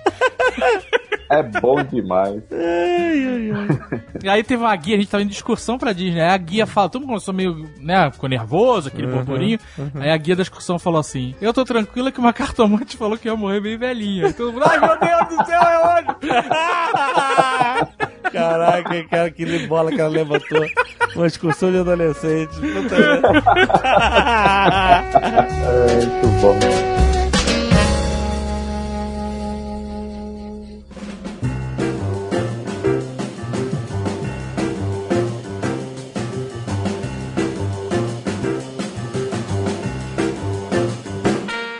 Você deve ter umas histórias dos seus tempos antigos, que você já pode falar que é Varig e tal, que, não existe mais. né? que histórias malucas você Aham. tem da sua profissão na manutenção de aviões Varig? Tem umas bem engraçadas, cara. É assim, a gente precisa lembrar que eu entrei na aviação, era anos 80. Ah, até os 80 era, era um mundo porno chanchada, é isso que quer dizer, né? Era muita loucura, não entendo, pois é. E aí, por exemplo, eu era novo, eu fui um dos primeiros técnicos de manutenção da Varig, da turma. E, pô, técnico já tem um nível técnico. Uhum. E a gente foi trabalhar com o pessoal que tava lá, que eram mecânicos. E assim, mecânico de avião nunca foi igual um mecânico de automóvel, que tem, sabe, pôster de mulher pelada lá na. É diferente, porque. Mas, nesse caso, com a aviação daquela época, que ainda era muito mecânico, não tinha muito componente eletrônico, eles eram meio chucros. Uhum. E eu lembro que Congonhas era muito frio no inverno, cara. E eu trabalhei, como você é novo, você vai pro pior horário, que é trabalhar de madrugada. Hum, E de madrugada é que tem os caras que escolhem pra trabalhar porque eles são mais velhos. Ou você é muito velho e você escolhe, ou você é muito novo e não tem escolha e vai pra. Aham. saquei. E aí, no inverno, os caras bebiam. Assim, tinha que tomar um conhaque ou uma pinga Aí pra se sim. manter aquecido. Porque o Aí uniforme, sim, caralho. o uniforme da Varig não era suficiente pra conter o frio de Congonhas. Pô, você é novinho, se você não acompanhasse os caras assim, dar uma, um traguinho, você viraria um pária do grupo, né? Aham. Então foi uma das coisas assim que aconteceram nos anos 80 de tomar uma Um goró um pra goró. esquentar, dar esquentada na alma. E aí você pensa assim, porra, o cara tá trabalhando em manutenção de aviões e faz um negócio desse, né? E tinha assim, o, esse pessoal antigo tinha uns, uns apelidos lá, tinha um tal de Mãe Chica. Olha o, o apelido do cara. Ele era um cara fortão, assim, um negão bem fortão. Quando chegava novinho pra trabalhar, ele escolhia quem que ele queria trabalhar. E aí ele, eu lembro que eu fui trabalhar com outro colega que ele tinha olho verde. E aí a gente chegou pra trabalhar, o Mãe Chica já tá perto do cartão de ponto. Daqueles antigos, né? Lembra aquele negócio de bater cartão? Sim, sim. Aí o Manchica chega e fala pro chefe do hangar. Fala, eu quero esse menino de olho verde pra mim. Caraca. E aí você já vê, eu falei, puta, escapei do Manchica. Mas eu peguei um outro pior lá também. Mas enfim, o Manchica, a característica dele é o seguinte, ele chegava perto da pessoa assim e abraçava a pessoa. E ele era tão forte que você não conseguia se desvencilhar dele. Mas só que ele comia alguma coisa Ui, cara. Que susto. Que susto, cara. Não, era aquele comia sei lá o que, que ele soltava um peido e ele ficava te agarrando e você não podia sair daquele Cacete. abraço mortal. Nossa. Uma carniça, cara, que você não imagina. Eu tô vendo aqui no, no seu site, Aviões e Músicas, que você esteve na presença do deus Antonov. Nossa. Cara, e aí? Me fala o que, que é esse avião mítico aí. Cara, ele para o aeroporto. Assim, ele é muito grande. Ele é quase um navio que voa. É russo, né? É, o pessoal fala, não, não é russo, ele é ucraniano. Tá, beleza, mas quando ele foi construído foi na época da União Soviética, então eu chamo de russo e acabou. É bruto, o negócio é bruto. Se você pensar assim, a quantidade de carga que aquele negócio leva, ele levou aqui de Guarulhos um transformador que pesa 72 toneladas. Nossa. Nenhum outro avião consegue levantar esse peso de uma vez só, assim, uma peça única. Que é o peso concentrado num lugar só, né? Isso, é. Uma coisa é você levar, tipo, o, o 747 cargueiro novo, ele decolou com 500 toneladas de peso. Mas não é- era peso distribuído. Quando você pega e põe 72 toneladas num lugar só, só um avião consegue levar isso. E é o Deus Antonov. Caraca. Caraca. Seis motores, Seis? Nossa. Nossa, é um musculacho, cara. precisa de muita força para tirar aquilo do chão. E a viga, dá para você ver assim, o russo não liga muito para estética, né? Ele quer um negócio funcionando. Então quando você entra no aquele charutão dele, perto das asas, você vê seis vigas, que é o que suporta o peso do avião e da asa e o peso da carga. Tudo em seis vigas somente. Caraca, que loucura. E é um negócio monstruoso. Infelizmente eu não consegui entrar no, na, na cabine de comando, né, no cockpit, é, que estava fechado lá, os caras deixaram entrar, mas ele precisa de sete tripulantes, né? A gente até fala que tem até boy. Tipo, se o cara precisa passar uma mensagem pro cara lá de trás, precisa de um boy pra levar a mensagem. Caraca, é um cara, é uma loucura se para pensar, cara. E a borracharia, então? Ele tem, sei lá, acho que 18 pneus, se eu não me engano. Acho que é isso. É um negócio muito maluco, né, cara? Se pensar na proporção disso, né? Porque se você vê um A380, por exemplo, já é um negócio impressionante. É. Não é que não tem em todo lugar, né? É difícil, né? Se ver. Um avião tão comum. E ele é grande, ele é alto, né? Caralho, olha o tamanho disso. O Antonov é muito maior que o A380. É, é muito maior que a 380. Assim, é, a posição ele veio para Guarulhos e ele ocupou cinco posições que os aviões ocupam normalmente. Ele não podia ficar no gate, não podia ficar numa posição que os aviões normalmente ficam, senão ele trancaria o pátio por onde os aviões fazem táxi. Então ele teve que ficar de uma maneira que ocup- acabou ocupando cinco posições de avião. Mas é muito raro ele vir pro Brasil, né? É, esse, o 225 só veio duas vezes, muito raro. Ele tava levando é, transformador da onde pra onde? De quem que era isso, você sabe? É um transformador que é fabricado em Guarulhos, em São Paulo, e estava levando para o Chile, Hum. para uma cidade que precisava assim, tipo, para amanhã um negócio que fizesse restaurar a energia na cidade, né? Porque deve ser caro, né? Um, um frete. Contratar um frete de Antonov aqui pra levar meus negócios ali. Então, frete é esse frete específico. A última vez que ele veio não foi para o Chile, é para levar uma carga para o Chile, foi para levar uma carga para Houston, nos Estados Unidos. E o frete foi 700 mil dólares. Nossa. Quase um milhão de dólares para Caraca. levar. São, quando se fala de aviação, são outros níveis monetários, né?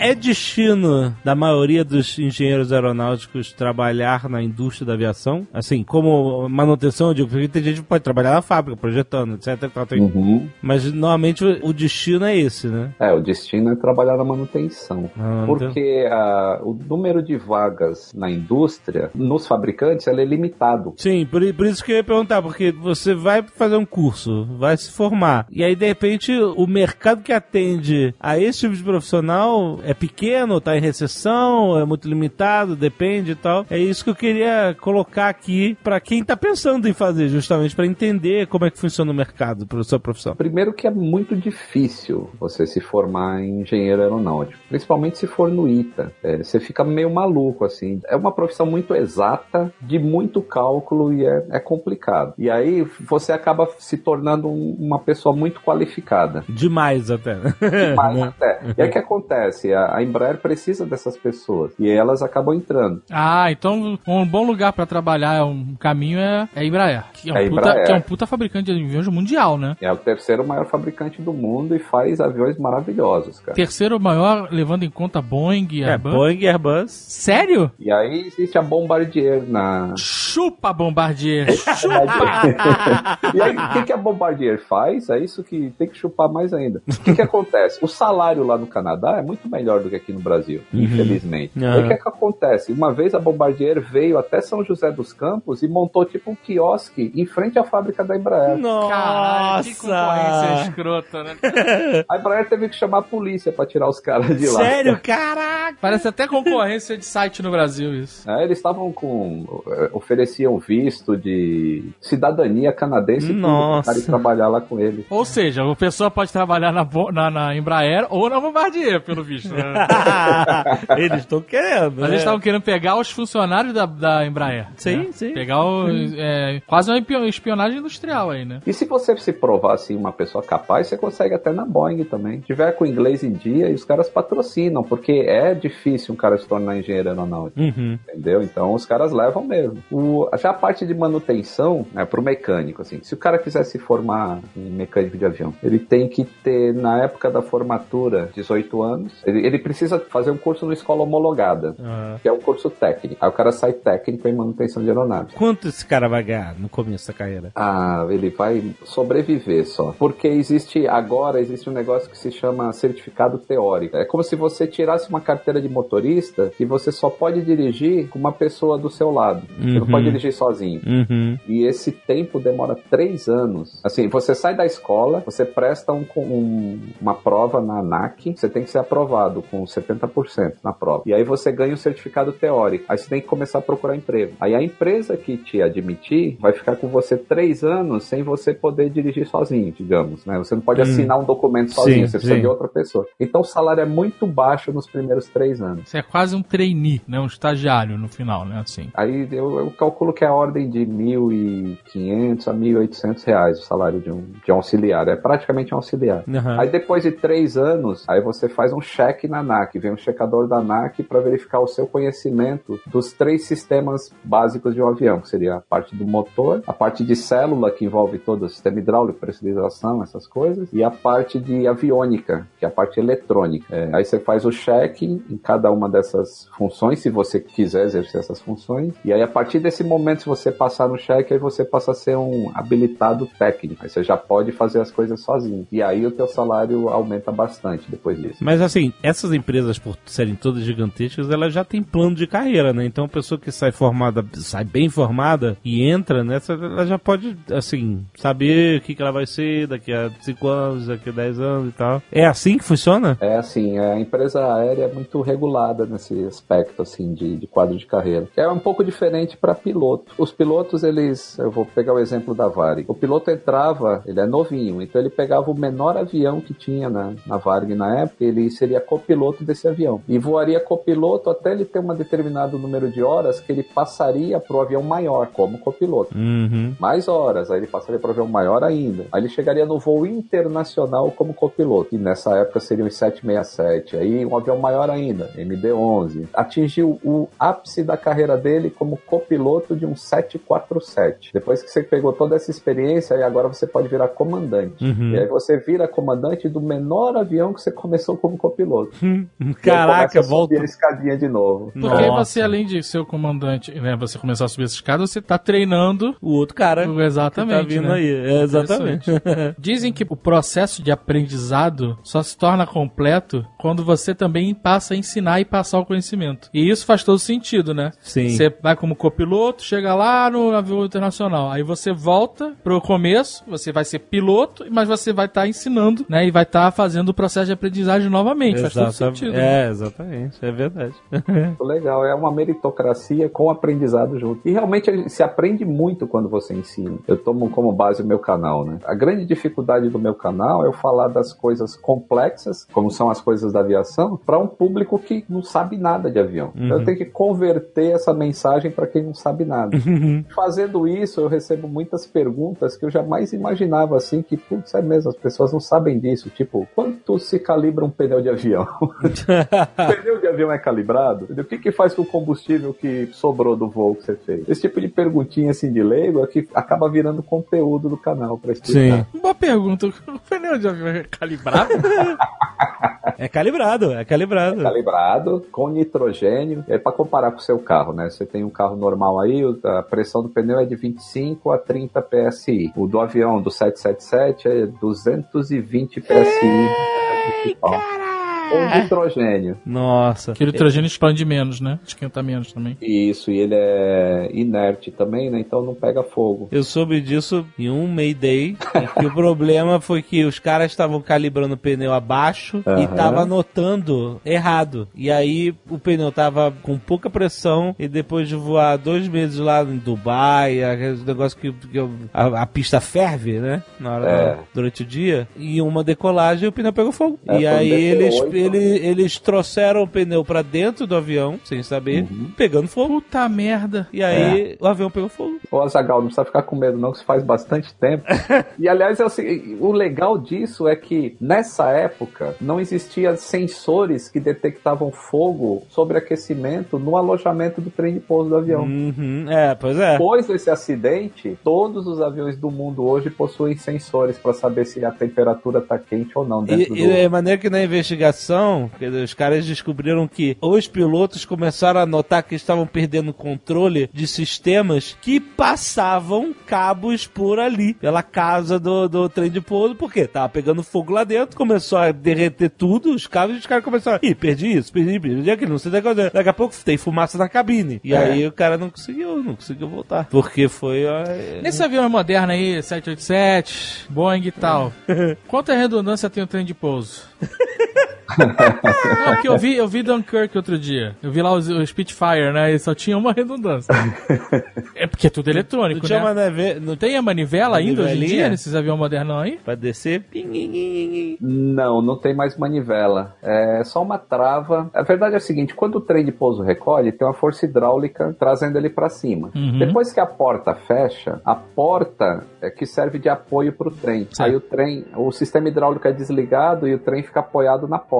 E o que Uhum. mantém a porta fechada são umas travas que você destrava eletricamente. Então, na hora que você abre a porta, o trem já desce automaticamente, independente de ter sistema hidráulico ou não. O peso dele faz ele descer. Isso, o peso dele faz ele descer e travar no lugar. Eu lembro de eu ter ouvido uma história ao vivo de um veterano brasileiro da Segunda Guerra, Esquadrão Jamboque, Sentapua, muito maneiro, nessa minha, Aham. essa minha paixão por aviação. Eu fui à festa do dia de aviação de caça na base aérea de Santa Cruz, vi show aéreo, vi os caras contando história, foi muito maneiro. E um deles contou, eu lembro de- deles contando a história de que travou, tomou tiro e tal, e o trem travou, eles voavam P-47, Aham. e ele desceu o trem de pouso dando bombada pra cima no avião, sabe? É? Bum! Dá a bombada, aí o trem de pouso descia. Ele dá a bombada e ia descer. Até que desceu completo, travou e o cara pousou e tava vivo pra contar a história. Mas se- sempre se tenta fazer o máximo pro trem descer. E às vezes acontecem panes também, né? Aliás, tem uma muito cruel, que a gente já viu o preço de avião, já viu o preço de motor. E tinha um 767 de uma empresa polonesa, que chama LOT, que eles, quando eles acho que vieram dos Estados Unidos e estavam pousando na, na Polônia, e o trem não desceu, de jeito nenhum. Uhum. E eles ficaram um tempão lá esperando e conversando com o pessoal da manutenção, e aí esgotaram as possibilidades e pousaram de barriga. Aham. Quando você pousa de barriga, você rala o avião todinho, a parte da, da fuselagem, os motores servem como um trem de pouso e aí eles vão ralar embaixo. Essa, O Aham. motor é baratinho, como a gente já viu, né? Mas ele, ele, ele joga o combustível fora, né? Ele desce seco, né? É, ele gastou bastante, não desceu seco, não, ele desceu com os motores funcionando, inclusive. Quer dizer, tem um perigo de incêndio enorme, né? É, mas reduz bastante, ele Aham. pousa com muito pouco combustível. Aham. E aí, depois que entrou-se na cabine de comando, o mecânico percebeu que um disjuntor, que a gente chama de circuit breaker, o disjuntor que comanda a porta do trem de pouso, estava para fora. Como assim? É, o sistema tinha sido aberto. E não é porque foi um curto, não, não deu curto-circuito para aquele negócio saltar, para o disjuntor saltar. Foi que um piloto colocou a mala dele de viagem lá, e quando ele puxou a mala para pegar alguma coisa, Puta a aba da mala abriu o disjuntor. Ah, mas esse cara tomou tanto no cu. Caralho! Tomado no cu de uma maneira inacreditável. Nossa, cara, Uma- imagina, porque é um Olha, prejuízo. Um disjuntor. É, E o avião pousou de barriga. e o avião pousou de barriga. Caraca, que Qual- prejuízo, imagina, é um avião cara. novo, um avião pouso de barriga, PT da PT, avião. É, Não dá PT. Esse caso não deu PT, ele voltou a voar. Mas você tem que trocar toda a carenagem debaixo do avião? Trocar toda a chapa que foi danificada. Só esse avião aqui, tá com a parte de baixo toda sem tinta. Sem tinta ou de menos. Sem tinta, foda-se.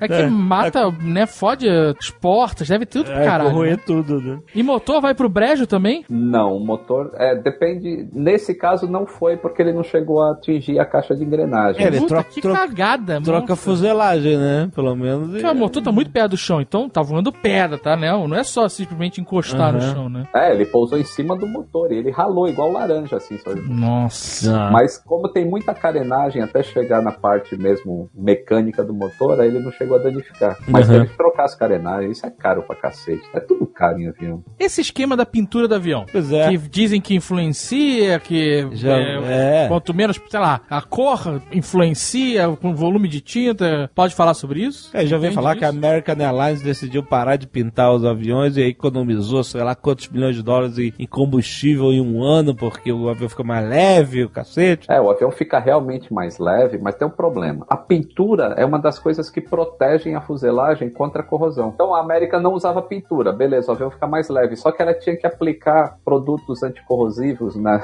na fuselagem muito mais Sim. vezes do que as empresas que não faziam isso. É, Tanto é que ela desistiu e agora os aviões dela também são pintados. São pintados, é verdade. É verdade. Mas sim, a tinta faz uma diferença. É, a maioria das empresas são pintadas de branco. A cor da tinta também faz diferença? É, parece que eles conseguem fazer o pigmento branco mais leve do que os outros. Não sei o motivo, aí teria que ver a parte de química. Mas é mais leve a tinta branca. E ajuda também na dissipação do, do calor, Do né? calor, Você tá voando exato. lá em cima e sem proteção contra raios ultravioletos, essas coisas. Todo branco dá uma refratada na luz. Mas e a, a- tinta, ela é aplicada por processo elétrico, né? Você carrega a fuselagem negativamente e dá o spray com a tinta positivamente. Aí a tinta cola ali para ela ficar o mais lisa possível. Caraca, que Quanto maneiro. mais liso, mais economia de combustível você faz. É verdade. Esse é tipo pintura de carro também, né? Isso, de carro é eletrostática também. Isso, é exato. Só que o carro leva muito mais camadas de Sim. tinta do que o avião. E, mas a- só que a tinta do avião é mais resistente. E já que a gente tá falando disso, tem um negócio muito legal pra quem é nerd aí. Tu sabe que tu é nerd, só pra. É, exato. Você é mecânico de avião, cara. Você é nerd, desculpa. Acabei descobrindo que eu sou. Tinha um avião norte-americano lá, o XB-70 Valkyrie. Depois procura esse avião aí no, no Google que você vai ver coisa linda. Um avião que ele foi pro museu em 1969, antes do Concorde voar. E ele é Uhum. do tamanho do Concorde e ele voava Mach 3.2, que é 3,2 acima da velocidade do som. Uhum. Enquanto o Concorde voava 2,5. A fuselagem dele esquentava tanto com atrito com ar, expandia, obviamente o metal expandia, só que eles não sabiam o quanto. E aí a primeira vez que o avião passou de Mach 3, quando ele desacelerou, e nenhum avião conseguia acompanhar ele nessa velocidade, né? Então aqueles aviõezinhos que normalmente acompanham os aviões quando estão em testes, aquele comeu poeira, né? Caraca. Só encontrou depois que ele desacelerou. E aí ele tava todo descascado a fuselagem. E aí os Nossa. engenheiros, puta, e agora? Como é que a gente vai fazer uma tinta que consiga ser elástica o suficiente para acompanhar o deslocamento da fuselagem? Caraca. E aí que inventaram uma porra de uma tinta lá, cara, que ela, ela alongava junto com a fuselagem e estreitava depois que a fuselagem esfriava. Foi a 3M que inventou, deve ter sido 3M, né? Sim, totalmente cara de 3M. Deve ser.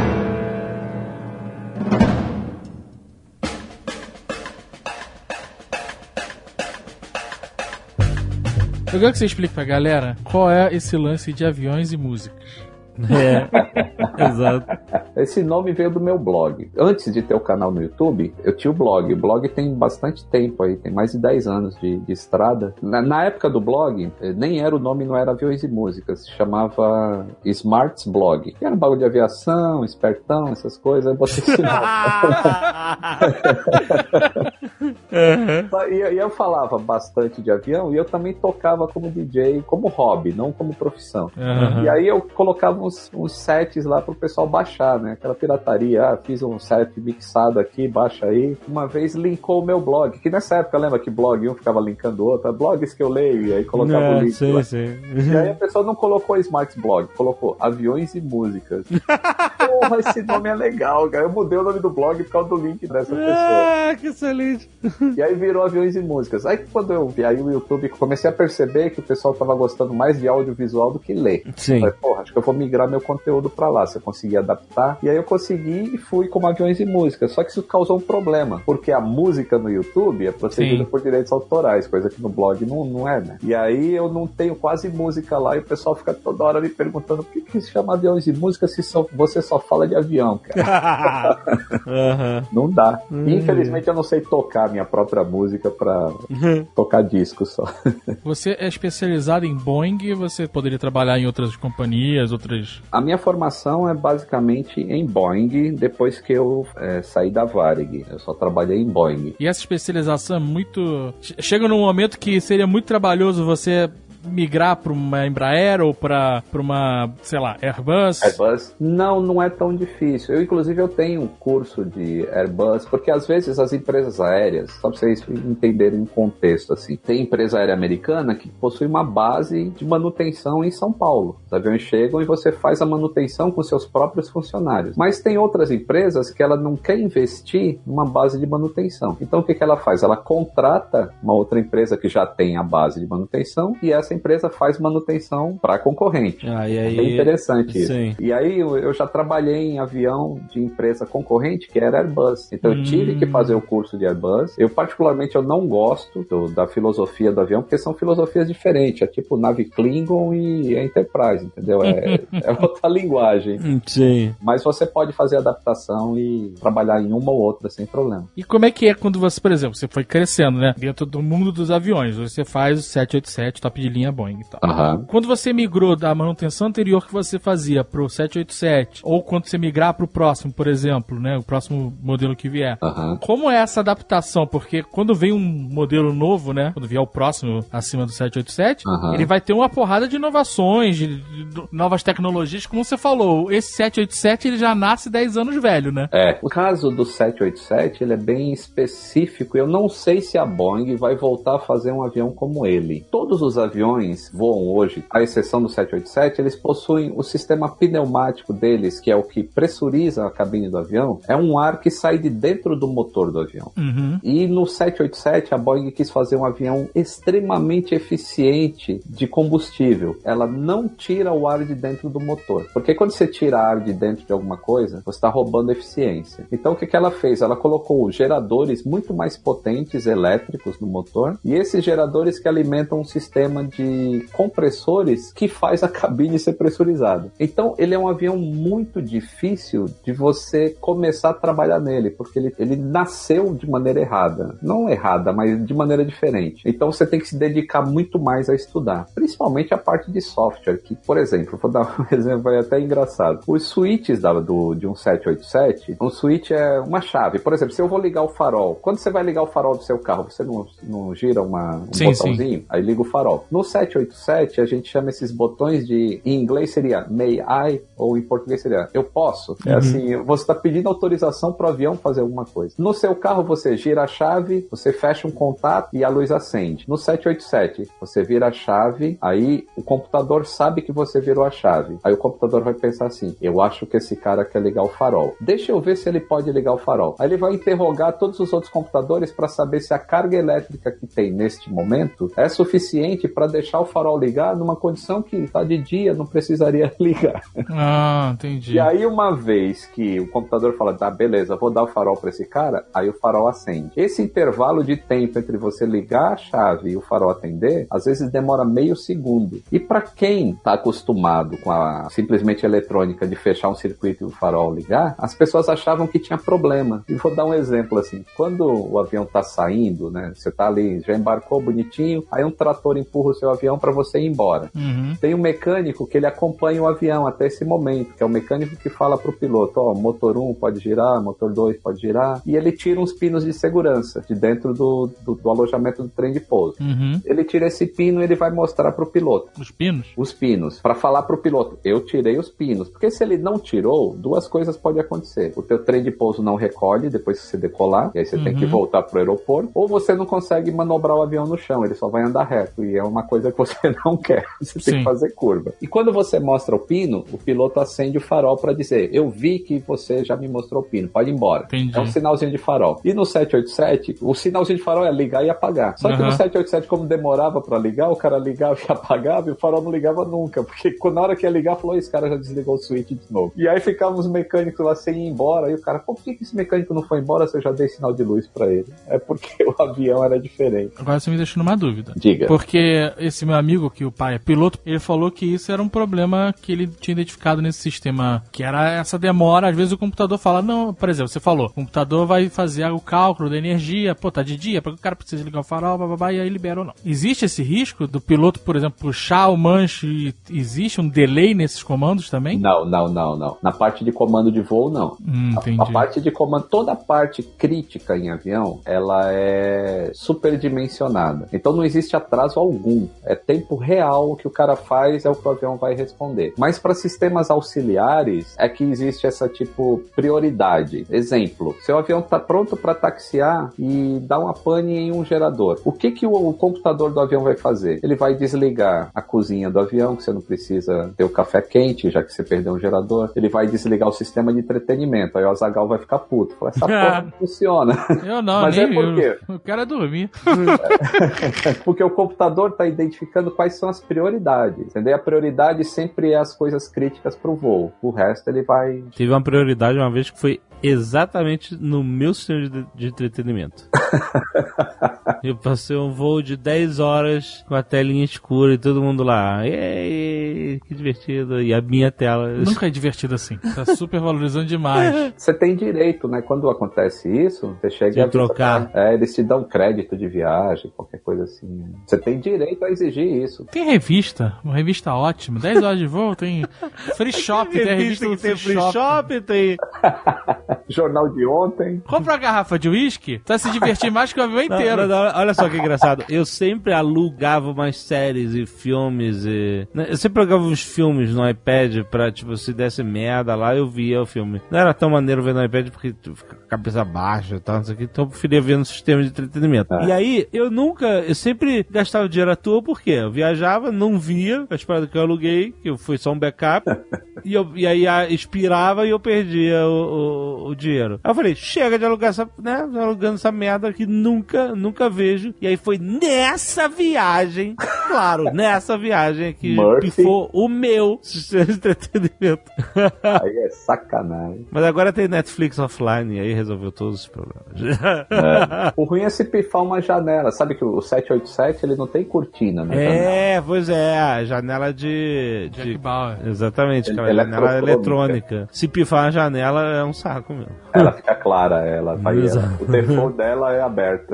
Exato, exatamente. Sempre que a gente vê acidentes de aviões de pequeno porte, de companhias menores, de táxi aéreo, etc., a gente tem a impressão de que esses caras têm muito menos manutenção do que uma companhia aérea grande, né? Uma companhia, tipo, a que a gente voa no dia a dia, né? Então a gente Sim. sempre acha que, tipo assim, ah, é um luxo o cara voar de táxi aéreo e tal, não sei o quê, mas na verdade parece que o cara tá se arriscando mais do que voar num voo civil comum, Sim. né? De uma companhia aérea comum. Como é que funciona isso? Porque, tipo assim, cara, porque companhia aérea, quando cai um avião, cai muita gente morre, e é uma cagada, é um problemaço, e tipo assim, é uma tragédia muito gigante, e, e- e, né, e a companhia aérea não quer isso, né? Porque primeiro tem que lidar com perda, tem que lidar com é, indenização, tem que lidar com, com o PR péssimo, né? Pode até falir uma empresa aérea, um. Pode falir, um, é, exatamente, um evento desse pode falir uma empresa aérea. Mas, tipo assim, a sua impressão de quem trabalha a manutenção, uma companhia aérea normal, civil dessas, é muito mais foda do que qualquer outro jatinho particular, essas coisas? A aviação comercial, que é essa que as pessoas Aviação voam, comercial, tô falando civil, é comercial, exato. é. a comercial ela é extremamente regulada, extremamente fiscalizada. É isso que eu acho que era a minha impressão, realmente. Uhum. Quando você parte para o táxi aéreo ou para aviação privada, o regulamento já é diferente, porque você não está transportando passageiros de maneira comercial, apesar do táxi aéreo Cobrar, né, você paga aquilo, mas o regulamento é diferente. Então, existem, não vou dizer mais brechas, mas a fiscalização é menor. Então, Uhum. você vê o acidente que ocorreu com o Eduardo Campos em Santos, que era um Uhum. avião de táxi aéreo. Sim. Aquele avião estava com um componente que é essencial para o voo, não que é essencial, é, ele tem que ser consertado em no máximo três dias, que é o voice recorder, né, o gravador de dados do avião Aham. de voz do avião. E ele estava inoperante há meses. Então, isso jamais aconteceria numa aviação comercial, justamente pela quantidade de regulamentação que tem lá. Mesma coisa com o Chapecoense, né? O negócio do combustível. Táxi aéreo, exatamente. Aquilo jamais aconteceria no avião comercial. Mas por que que não aconteceria? Para começar, um dono de empresa aérea não pode pilotar o avião da sua própria empresa. Vai começar. E, e é o que aconteceu lá no Lami. O cara era o dono da empresa, só tinha aquele avião e ele tinha contrato para cumprir. Então já entra o conflito de interesse. E na empresa aérea comercial, a primeira coisa que o piloto olha, plano de voo, é quanto de combustível ele vai ter na hora do pouso. Não quando ele vai sair. Ele não quer saber quanto ele tem agora. Ele quer saber na hora que ele pousar quanto ele tem. E na hora que o cara olhasse o plano de voo e visse que ia pousar com zero, né, daqui não saio, daqui ninguém me tira, né? E lá o cara foi e ainda obrigou, né? Porque o, o controle de tráfego aéreo negou aquele plano de voo, porque a autonomia do avião era igual à distância que ele ia percorrer. Falou, não, esse plano tá errado, você não pode ir direto. E aí, não sei se rolou propina, não sei o que que foi, mas acabaram... O cara falou, eu sou o dono dessa porra. É, vou levar. E é isso aí, tá vou levar, né? Mas na comercial isso não acontece, assim, porque o piloto perde a licença se ele fizer uma violação desse tipo. Mas existem companhias aéreas que forçam a barra do piloto? Faz o cara voar mais do que ele poderia, umas escalas meio malucas. Na aviação comercial, não. É muito. Assim, existem regulamentos até de quanto tempo você tem que ter descanso entre um, um voo e outro, ou entre uma jornada de escala. E isso. Assim, os pilotos eles têm um corporativismo muito grande, entendeu? Se uma empresa pular qualquer regra, eles já vão para o sindicato direto e, ó, empresa X está pulando regra. Isso não acontece porque, justamente pelo que o Alexandre falou, é muito trabalho para empresa aérea lidar com acidente. Então, se você acha que é caro você deixar os tripulantes descansando mais tempo, dar toda a assistência que precisa para o funcionário, experimenta ver quanto custa um acidente. Quando você põe na balança, aí você não quer saber, você vai cuidar da segurança. mesmo. Existe diferença de nível de manutenção entre uma companhia e outra? Se a companhia tá lá mal das pernas, tá beirando na falência, Ah, será então, que a manutenção não vai ser tão boa quanto a companhia que tá bem? Existe o nível mínimo de manutenção que você tem que cumprir. Esse nível mínimo já é extremamente seguro. Então você não pode deixar de fazer o mínimo. A diferença quando a empresa está mal da perna, tipo, ela está em crise, faz o mínimo só. Então quando você vai viajar por ela, você vê que o assento tá duro igual um, um pedaço de pedra. Você vai sentar nele. Por quê? Ela não tá trocando a almofada do assento, porque a almofada do assento é um negócio que não afeta a segurança, só afeta o conforto. Sim. Então o avião vai estar sujo, com aquele aspecto que você olha assim e fala, pô, se aqui tá assim, imagina o que eu não vejo. Pois é. Aquele buraco de, de queimadora de cigarro. Ibéria, É. né? Ibéria. Parece, parece aviões da Ibéria. né? Uma vez, ó, eu juro por Deus, isso é verdade. Uma vez que a gente, eu fui voar pra Campus Party no avião da Ibéria, né? Pra ir pra Espanha. E o cara chamou a, a comissária de bordo e reclamou que o chão onde ele pisava Ah, estava muito quente. Puta merda. Tava incomodando os pés dele. Aham. E aí, eu falei, cara, será que o avião. Eu pensei, né? Será que o avião tá pegando fogo? pro, pro chão tá quente a esse ponto? Aham. Mas ela falou, ah, isso eu não sei o que é lá, deu uma desculpa lá pro cara. E eles botaram vários cobertores no chão. Caraca! Pra ele pisar em cima. Puta que pariu. E foi, cara. Nossa, Foi. eu ia ficar cagado o, o voo inteiro, cara.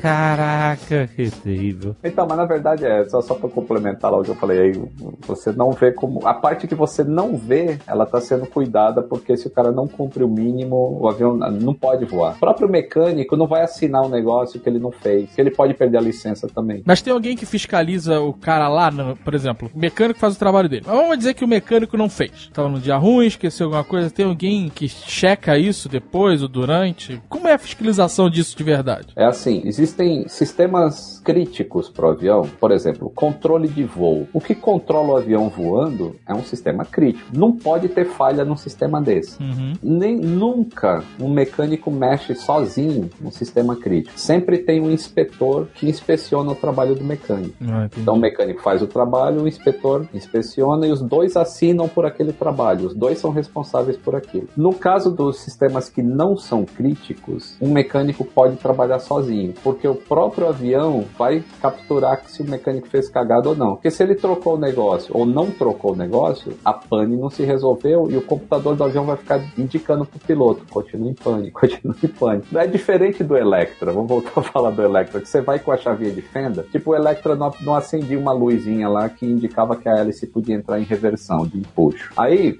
aquela luzinha, a gente já sabia que ela dava mau contato. Então você ia com a chave de fenda, batia no relézinho, ela acendia. Olha aí, literalmente. É a Você resolveu o problema. Agora, na era digital, não dá pra fazer isso, cara. Você não consegue trocar o bit zero por um pra ela Mas- acender. Então, Mas olha só, deixa eu te falar uma parada, outra parada que eu vi do Mayday que me deixou meio bolado. Viciado em Mayday. Eu gosto, cara, eu falei que eu gosto de aviação. cara. Os caras falam assim que as companhias tentam sempre descobrir formas mais baratas de fazer manutenção. E aí, basicamente, os caras, em trocas de motor, tiram o motor pra manutenção e botam o motor de volta na asa. Aham. Os caras descobriram que era muito mais barato e rápido levantar o motor com a empilhadeira Isso. do que levantar com o, a, sei lá, o guindaste, que é merda super sensível. Só que a empilhadeira, ele falava, a empilhadeira você dá um toquinho pra cima, ela sobe 3 centímetros e não milímetros como tem que É. ser. E nesses toquinhos, os caras davam umas porradinhas ali na hora de encaixar o, o motor na asa e de tanta porradinha eles criaram uma fissura que não Uhum. pode ser lida por sensor nenhum. E essa fissura com uso, uso, uso foi aumentando até que um dia no, o Uma avião panela. decolando, o motor voou. É preciso lembrar assim, esse tipo de coisa aconteceu nos anos 70. É, eu sei que era a época que era loucura total. É. Porra, nego toma cachaça na Varig. Mecânico na cachaça. LSD, né? Anos 70. Mas aí eu fico me perguntando, que ele fala assim, ah, e essas gambiarras, todas as companhias, elas se ensinavam e compartilhavam essas gambiarras para baratear a, né, a manutenção. Então, hoje em dia é muito. É até chato você trabalhar na manutenção porque você está todo amarrado. Você não mija fora do pinico de jeito nenhum. E é justamente por isso que hoje a gente tem aí. Caiu o ano passado, sei lá, um avião comercial. Um, um voo comercial se acidentou. Uhum. Por causa dessa porra dessa segurança que tem hoje, entendeu? Você tem que fazer tudo certo. Então, Uhum. se o manual fala que você precisa ter um equipamento X para trocar um motor, se você não tiver, o motor não sai. E a empresa que se vire para ter esse equipamento lá. Senão o avião não voa. Tanto que eu fiquei duas horas esperando o cara chamar a porra do elevador correto de levantar o cara na, na asa para ele verificar o combustível, né? É, Porque Pois é. o atraso foi justamente porque eles precisavam do equipamento, Do equipamento. correto para fazer isso. Então o cara pegava aquela ônibus escada, levantava ali e olhava, né? Em outros tempos, né? Mas hoje em dia, né? Hoje em dia realmente. não, né? E hoje em dia também as normas, a própria norma brasileira de trabalho em altura, de trabalho em espaço confinado, tudo isso é seguido à risca, porque felizmente mudou o foco. Eu lembro que na época que eu trabalhei na Varig, tinha que inspecionar um tanque de combustível. Aí o- os caras drenavam todo o combustível que fica dentro da asa, Uhum. e aí você abria uma tampa em cima da asa e entrava. E é um espaço claustrofóbico ali. Entrava dentro da asa. Puta que merda. Com a lanterninha? Com uma lanterninha. Caraca, o cheiro de querosene deve ser insuportável. Já é insuportável quando você sai do avião e tá reabastecendo. Imagina dentro da asa. Pô, eu não tinha equipamento de respiração. Era só uma ventilação que eles colocavam um ventilador com uma mangueira que ficava ventilando lá pra dentro. Que aí chegava um sacana e peidava lá embaixo, aí o. Aí sim. Esse- essa é a profissão, galera. Exato. Cinco anos de ITA pra isso. não tinha esse nível de segurança. Hoje em dia, o cara tem equipes especializadas em entrar dentro do tanque, e você tem que entrar com o respirador, com ar Sim. comprimido e oxigênio. É outro Sim, nível sim. hoje em dia. cara. A preservação da vida é muito mais legal. Eu até lembro de um episódio do Seinfeld que o cara falava assim: pô, em algum momento da humanidade, as pessoas começaram a quebrar a cabeça. E ao invés de parar de fazer as atividades que quebravam a cabeça, não, inventaram o capacete.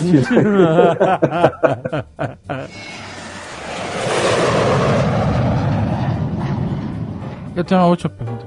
Na verdade, eu sei a resposta, mas muita gente faz essa pergunta, principalmente quem tem medo de avião, quem é mais leigo e tal. Se a caixa preta sempre sobrevive a uma queda, por que que não faz o avião inteiro de caixa preta? Caraca, que pergunta. Ah, e tem uma resposta lógica isso aí. né? Se você botar um ovo dentro de uma caixa preta e jogar a caixa preta no chão, a caixa preta vai ficar intacta também. Mas o ovo que tá lá dentro. É, vai pro brejo, né? A pessoa morre igual, né? Porque o impacto. Eu vi, tem um canal que é What's Inside, eu acho que é o nome, alguma coisa assim, É. que eles abrem tudo pra mostrar o que tem dentro, né? A, ideia do canal. E Aham. eles têm um programa, eu vou, vou pedir pro Mal botar o link aí, que eles abrem uma caixa preta. Caraca. Legal. E ela é um, um- ela é um, tijolo, Aham. né? Com um micro recheio de um- uma, uma placa de circuito lá dentro. É. Quase todo o volume da caixa preta é proteção. É, claro. É negócio absorver impacto, é, é areia, é concreto, é espuma, é a camada de aço, sei lá. Mas não é algo feito pra. É realmente pra sobrar info- informação da- da- do que aconteceu durante o voo, né? Que ela, que ela grava, no caso. É, você vê, parece que ela, ela suporta, lá, 900 ou 1000 forças da gravidade. E um ser humano é, com 7, 7 Gs você já tá desmaiando, que é o que esses pilotos de caça faz por aí. 7 Gs um ser humano normal tá desmaiando. E a caixa suporta 900, cara. Põe uma pessoa lá dentro, o que que adianta? A não ser que você queira revestir, fica todo mundo grudado com uma espuma e plástico bolha dentro do avião.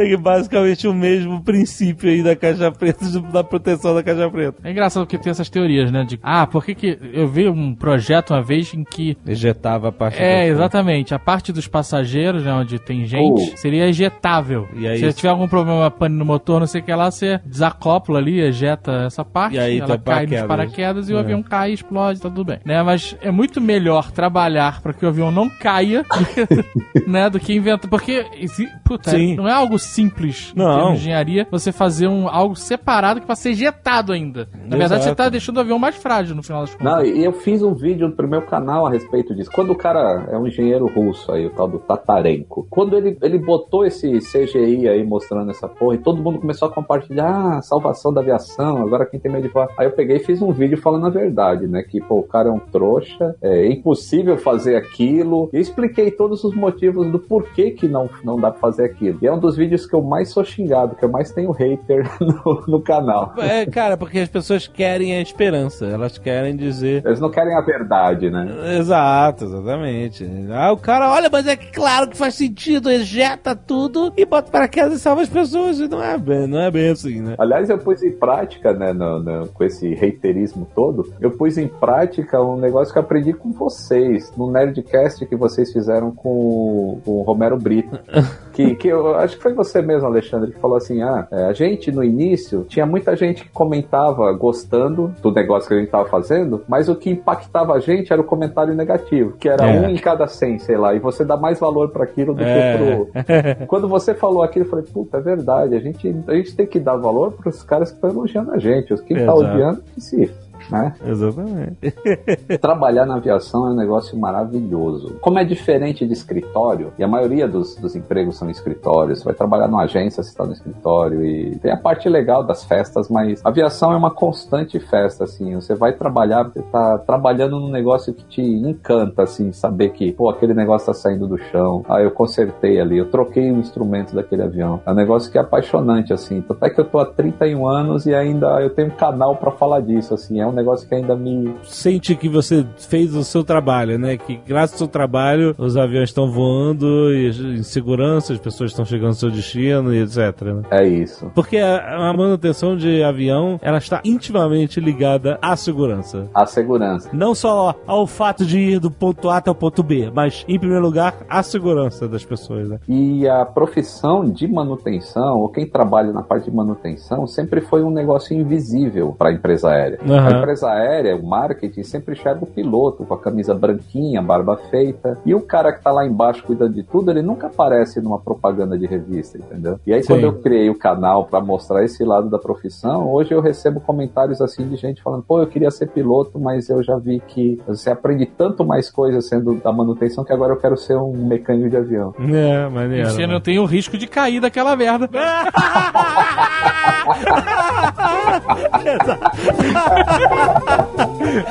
Esse problema é dos outros.